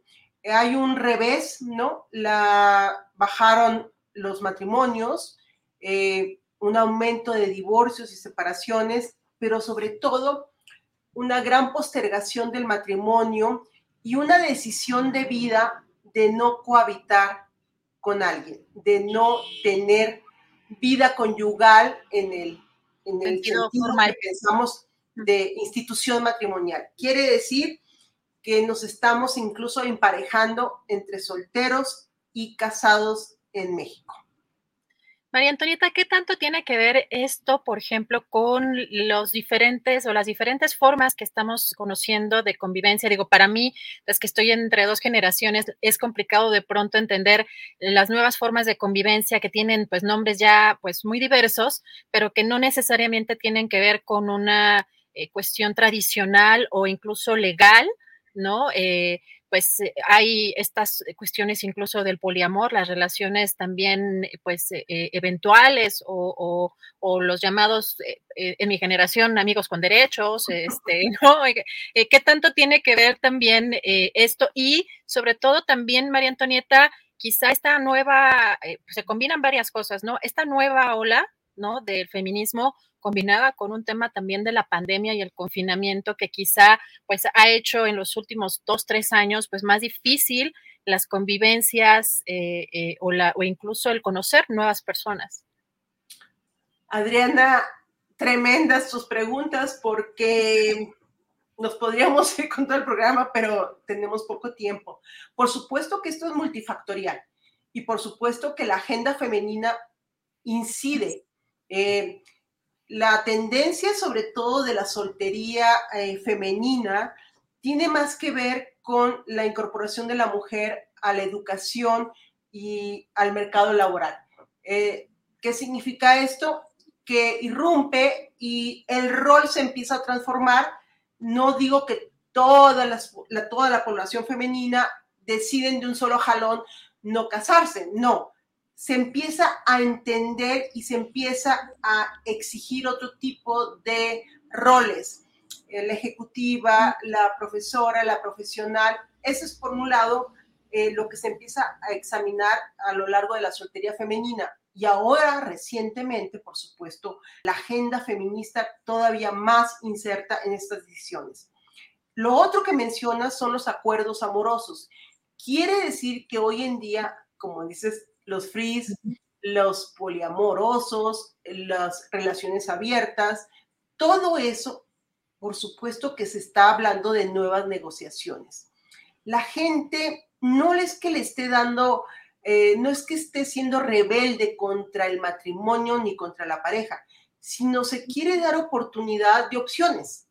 Mm. Es como si te pusieran un buffet que empiezas a probarlo. Hay personas que piensan que eso es libertinaje, que, que estamos en una situación de no control. No, yo creo que más que todo, que por primera vez las personas tienen la gran libertad de decidir opciones.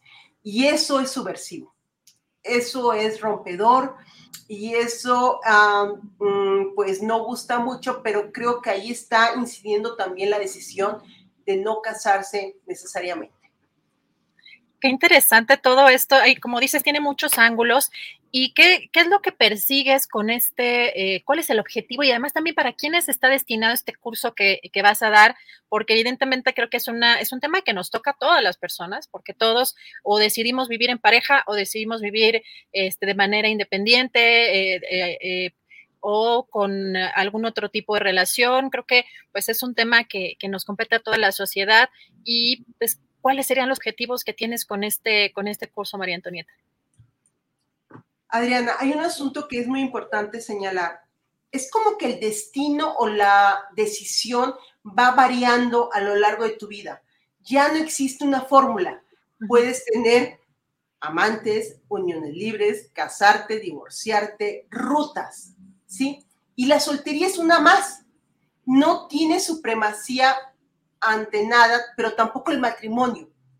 Tampoco la pareja tiene que tener supremacía, ¿entiendes? Nos han vendido la idea de que la felicidad está en el matrimonio, de que la felicidad está en la pareja, pero creo que esa supremacía ha hecho mucho daño a los que deciden otras opciones. Eso por un lado.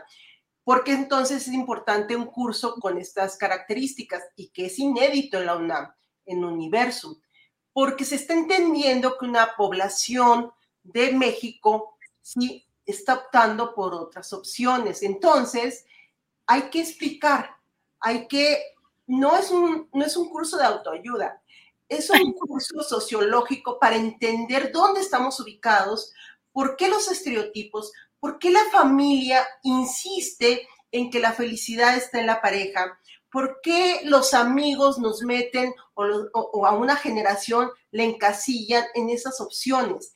¿Por qué, ¿Por qué hay que planificar también la soltería?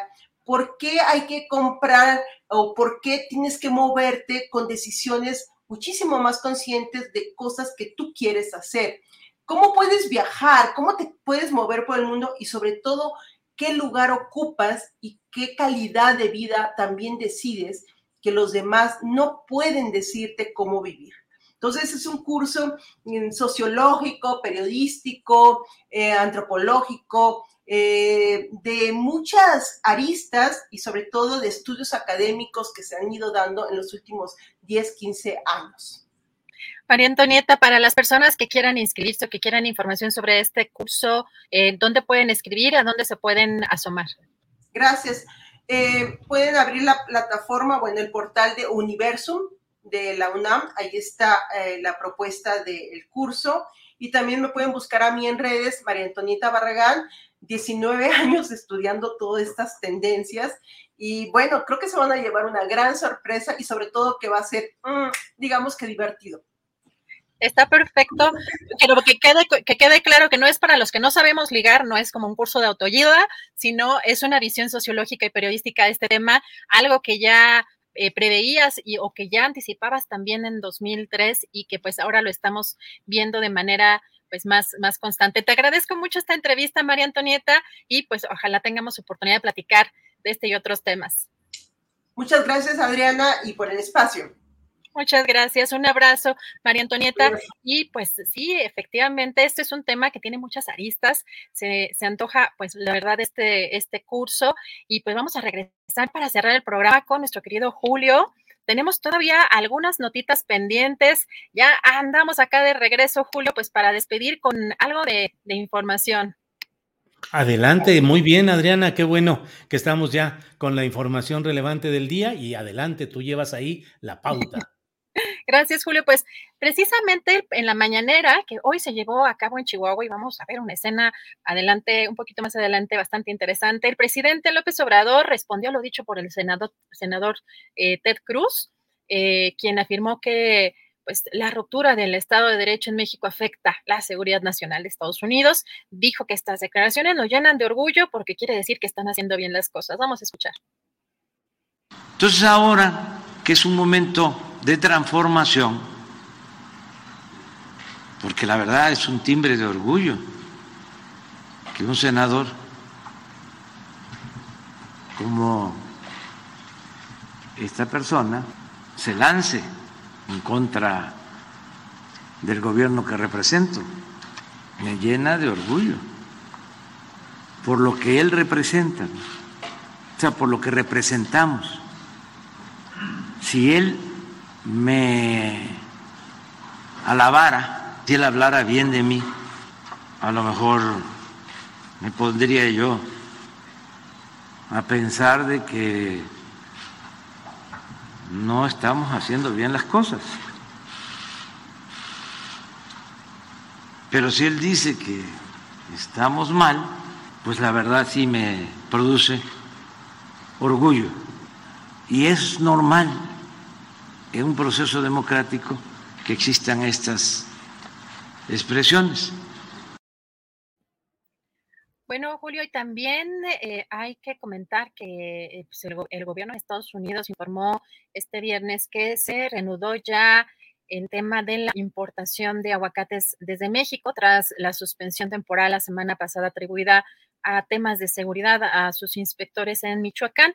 El Servicio de Inspección Sanitaria de Animales y Plantas, en este tweet estamos viendo, eh, es el que da a conocer eh, mediante información en redes sociales que se determina reanudar inmediatamente su programa de inspección de aguacates en Michoacán. Eh, también dice que México y Estados Unidos continuarán trabajando juntos para fortalecer las sólidas cadenas de suministro bilaterales que promueven el crecimiento económico y la eh, prosperidad en ambos países. Y Julio, hay una entrevista muy interesante que trae el periódico El Universal. Hay datos relevantes porque el día de ayer eh, sostuvo, Roberto Palazuelos una plática con Dante Delegado precisamente por el tema de la candidatura al gobierno de Quintana Roo y pues dijo que se bajaba antes de que lo bajaran. Eh, las declaraciones son, lo vi muy presionado, muy preocupado por su marca y pues lo, le dije que mejor me hago un lado y me respondió que sí, que era mejor que me hiciera a un lado. Esto lo reconoce Roberto Palazuelos, que eh, lo dijo frente a Dante Delgado manifestó también que, bueno, va a regresar a sus negocios e incluso también a los escenarios. Dice Roberto Palazuelos, me bajo antes de que me bajen porque hay un grupo dentro de Movimiento Ciudadano que se siente ofendido y preocupado por mis declaraciones y pues eh, cómo pueden estas manchar la imagen de la marca. Eh, también dice que Dante Delgado le ofreció mantenerse dentro del partido y que Palazuelos no aceptó. Dice, si, me, si no me quieren, ¿a qué me quedo? Me voy. Enorme en las encuestas, sabiendo que yo representaba la única oposición real y el único que podía ganar era yo. Regresaré a mis negocios y también eh, aclararé en juzgados las calumnias de las que fui objeto.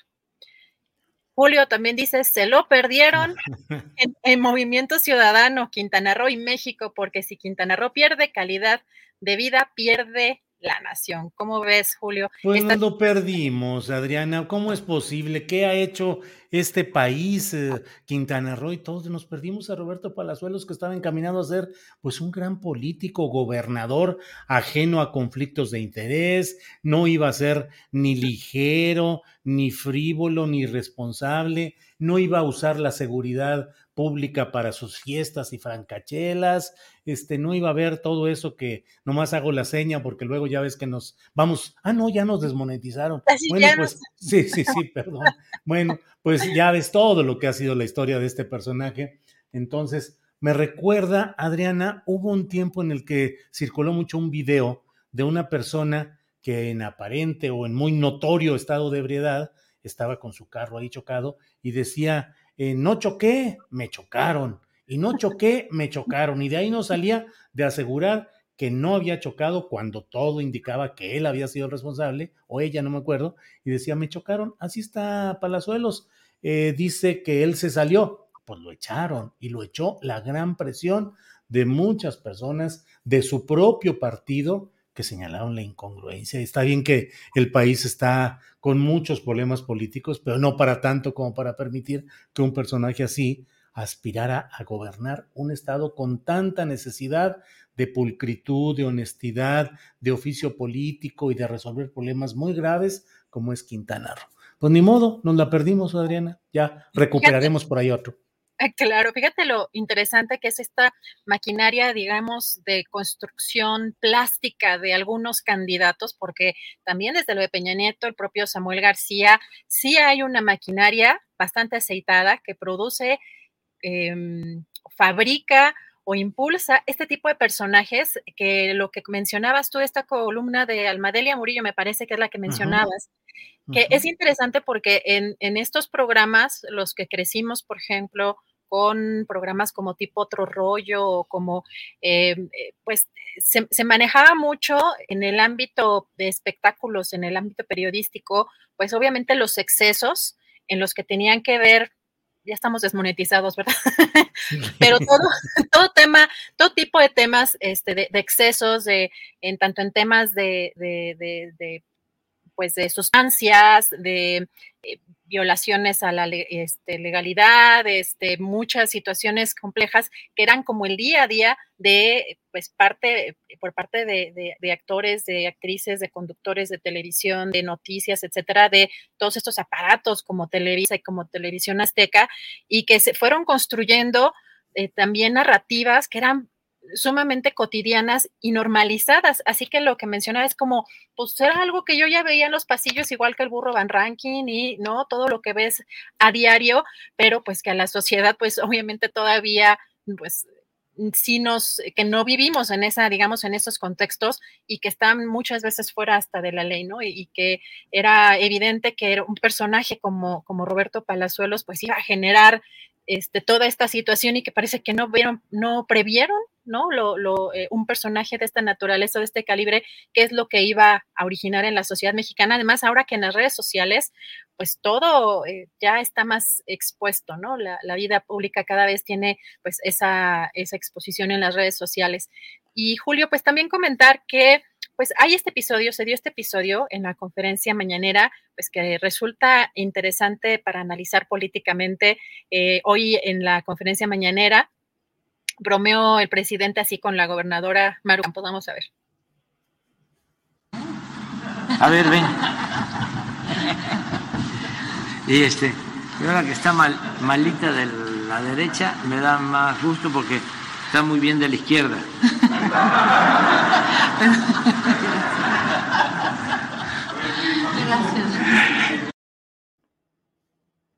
¿Cómo pues sí.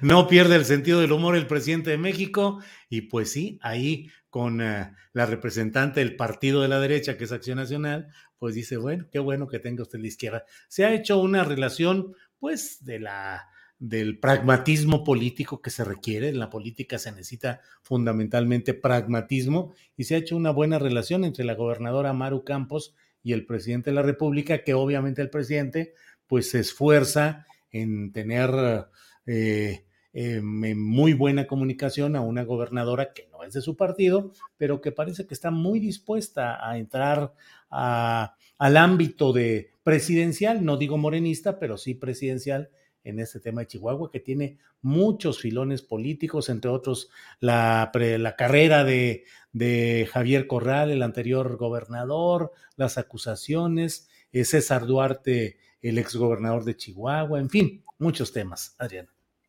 Julio, y pues también eh, en este tema de los reportajes que han estado publicando tanto Mexicanos contra la Corrupción y la Impunidad y el eh, periódico Reforma, pues hay más movimiento en estos, en estos temas, porque el día de ayer en Reforma eh, publicó que Grupo Vidanta de Daniel Chávez obtuvo en 2019 y 2020 pues una ampliación de concesiones para ocupar playas del país hasta por 15 años. Y en un comunicado Grupo Vidanta dice que no ha solicitado ni recibido concesión alguna por parte del gobierno eh, en turno, que todas las concesiones de playa y uso que tienen para prestar servicios turísticos fueron obtenidas en sexenios anteriores y que los procesos de eh, renovación han sido conforme a la norma. También agradeció, Julio, eh, la oportunidad de comprar 400 mil cachitos de la rifa del avión presidencial y que lo hicieron a través de su fundación. También dejó abierta la posibilidad de denunciar por la vía legal a personas cuyas mentiras, dice en este comunicado, dañen moral o económicamente a sus personas o empresas. Julio, pues esto es algo de lo relevante del día de hoy. Esta es la respuesta de Grupo Vidanta ante este, esta serie de reportajes. Eh, Adriana, eh, te pido me disculpes que estabas hablando hace rato, yo estaba acá dedicado en tratar de encontrar este texto que ya encontré y estaba yo aquí metido porque estabas hablando del tema de Palazuelos y del artículo de Almadelia Murillo, pero ya la encontré porque me hay una parte en la cual efectivamente dice el artículo de Almadelia Murillo, hay un detalle de ese preciso momento del video cuando Palazuelos está de fanfarrón diciendo que él, pum, pum, y que no sé cuántas cosas y que él, y todo lo que había hecho. Y dice Almadelia, hay un detalle de ese preciso momento del video que me perturba más que el resto. Jordi Rosado se ríe divertido, entretenido, alegre. Ahí, en esa risa que es referente para millones de personas que durante generaciones han mamado el contenido safio, insulso, pobre y burdo de Televisa está el, resorte que me parece vuelve peligroso a este esperpento. Porque por esos millones de televidentes y millones de clics en las notas periodísticas, es que un sujeto como Palazuelos resulta atractivo para el partido que lo postula, para los medios que lo promueven y finalmente para quienes podrían votarlo agrega Almadelia Murillo en este artículo publicado en Reforma.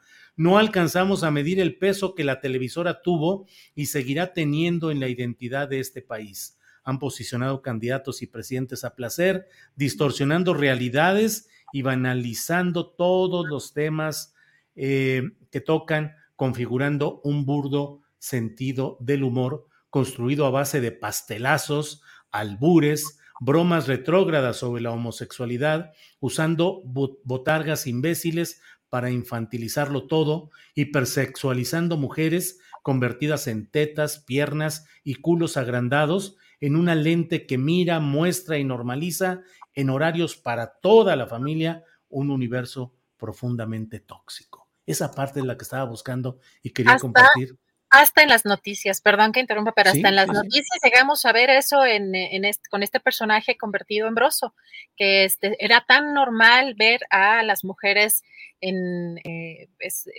en pequeños atuendos en esta, en esta cuestión, como, como dice ella, hipersexualizada.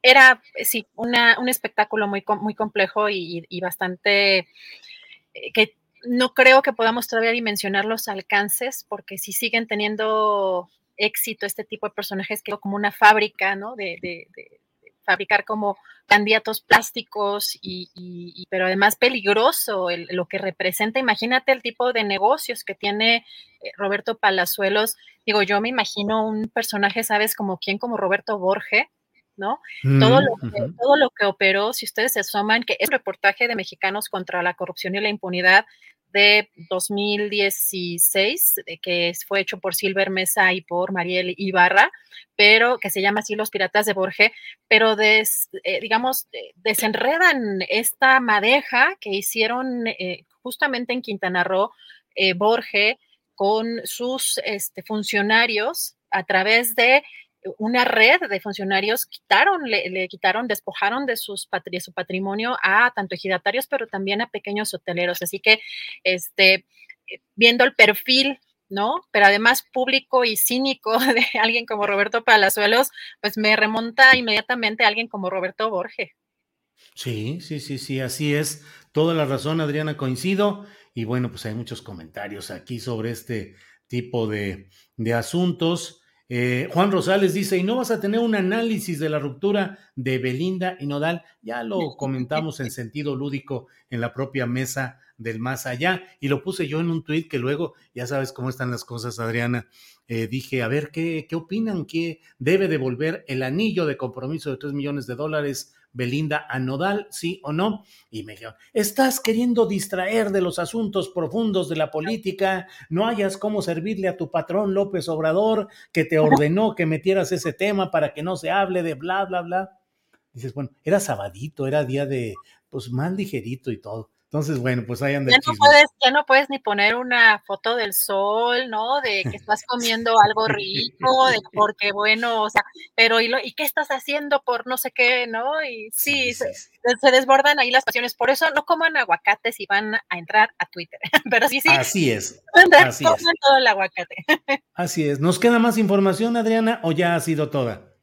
Pues nada más brevemente comentar que hace unos minutos, eh, bueno, un ratito, el INE, el Instituto Nacional Electoral, dio a conocer que, este, bueno, tiene unas cuantas horas, eh, porque hace una hora más o menos tenía tres horas para bajar eh, al gobierno federal propaganda de su gobierno, ya es de alguna manera una especie de ultimátum está mandando estas medidas cautelares el Instituto Nacional Electoral para que se retiren, sobre todo, eh, una publicación relativa al 12 de febrero en eh, Sonora, eh, como el acto también de supervisión del estadio Tomás Oroz Gaitán, un día después en, también en, Cajeme. Entonces, bueno, están, esto con motivo pues de la, de la veda y por el tema de la, la consulta de revocación de mandato y estas medidas derivan de unas denuncias interpuestas por el PAN, particularmente por, em, y también por Jorge Álvarez Maínez, que fueron quienes señalaron que pues había, habían eh, incurrido en esta, en esta situación por el gobierno federal, Julio. Entonces, básicamente cerramos con, con esa información y este, pues nos preparamos ya para el lunes, que tengan un muy buen fin de semana y y pues no se enojen si entran a redes sociales porque ya, se puso muy intenso. Así es, Adriana. Eh, muchas gracias a la audiencia, gracias a quienes nos han acompañado. Un saludo muy especial a nuestro compañero Alfredo Hernández Luna, que hoy cumple años y tiene mole, dijo que iba a tener mole o algo así, una comida especial en San Pedro de las Colonias Coahuila, hasta donde enviamos un saludo a nuestro compañero, que es un eje fundamental en el trabajo que hacemos, que es Alfredo Hernández Luna que coordina la página de julioastillero.com, pero además está atento a todas las cuestiones técnicas y que nos guía para tratar de eludir desmonetizaciones y todo, pero pues es una batalla un poco complicada. Pero él está ahí. Alfredo, felicidades, pásatela bien. Y bueno, gracias a todos. Felicidades. es que además también yo debo decir que es muy paciente conmigo. gracias a, gracias Alfredo. Este, felicidades, que te la pases muy bien, un fuerte abrazo y pues aquí seguimos, Julio. Esperemos que, este, ya no nos desmonetice. Pues sí, así es. Tenemos que, te iba a decir ponerle la cartita a Santa Claus, pero falta mucho para Santa Claus. Pero bueno, ahí seguiremos, seguiremos. Y por lo pronto, gracias a la audiencia, gracias Tripulación Astillero, gracias Adriana, Andrés Ramírez Conejo, Alfredo Hernández Luna, y nos vemos el próximo lunes. Gracias. Hasta luego, gracias.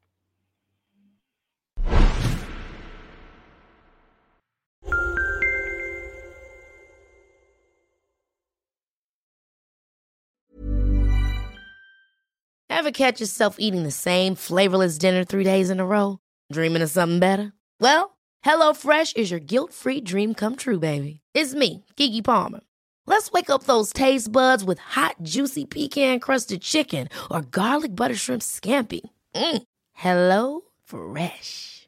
Stop dreaming of all the delicious possibilities and dig in at HelloFresh.com.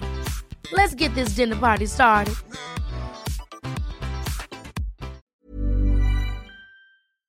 Para que te enteres del próximo noticiero, suscríbete y dale follow en Apple, Spotify, Amazon Music, Google o donde sea que escuches podcast.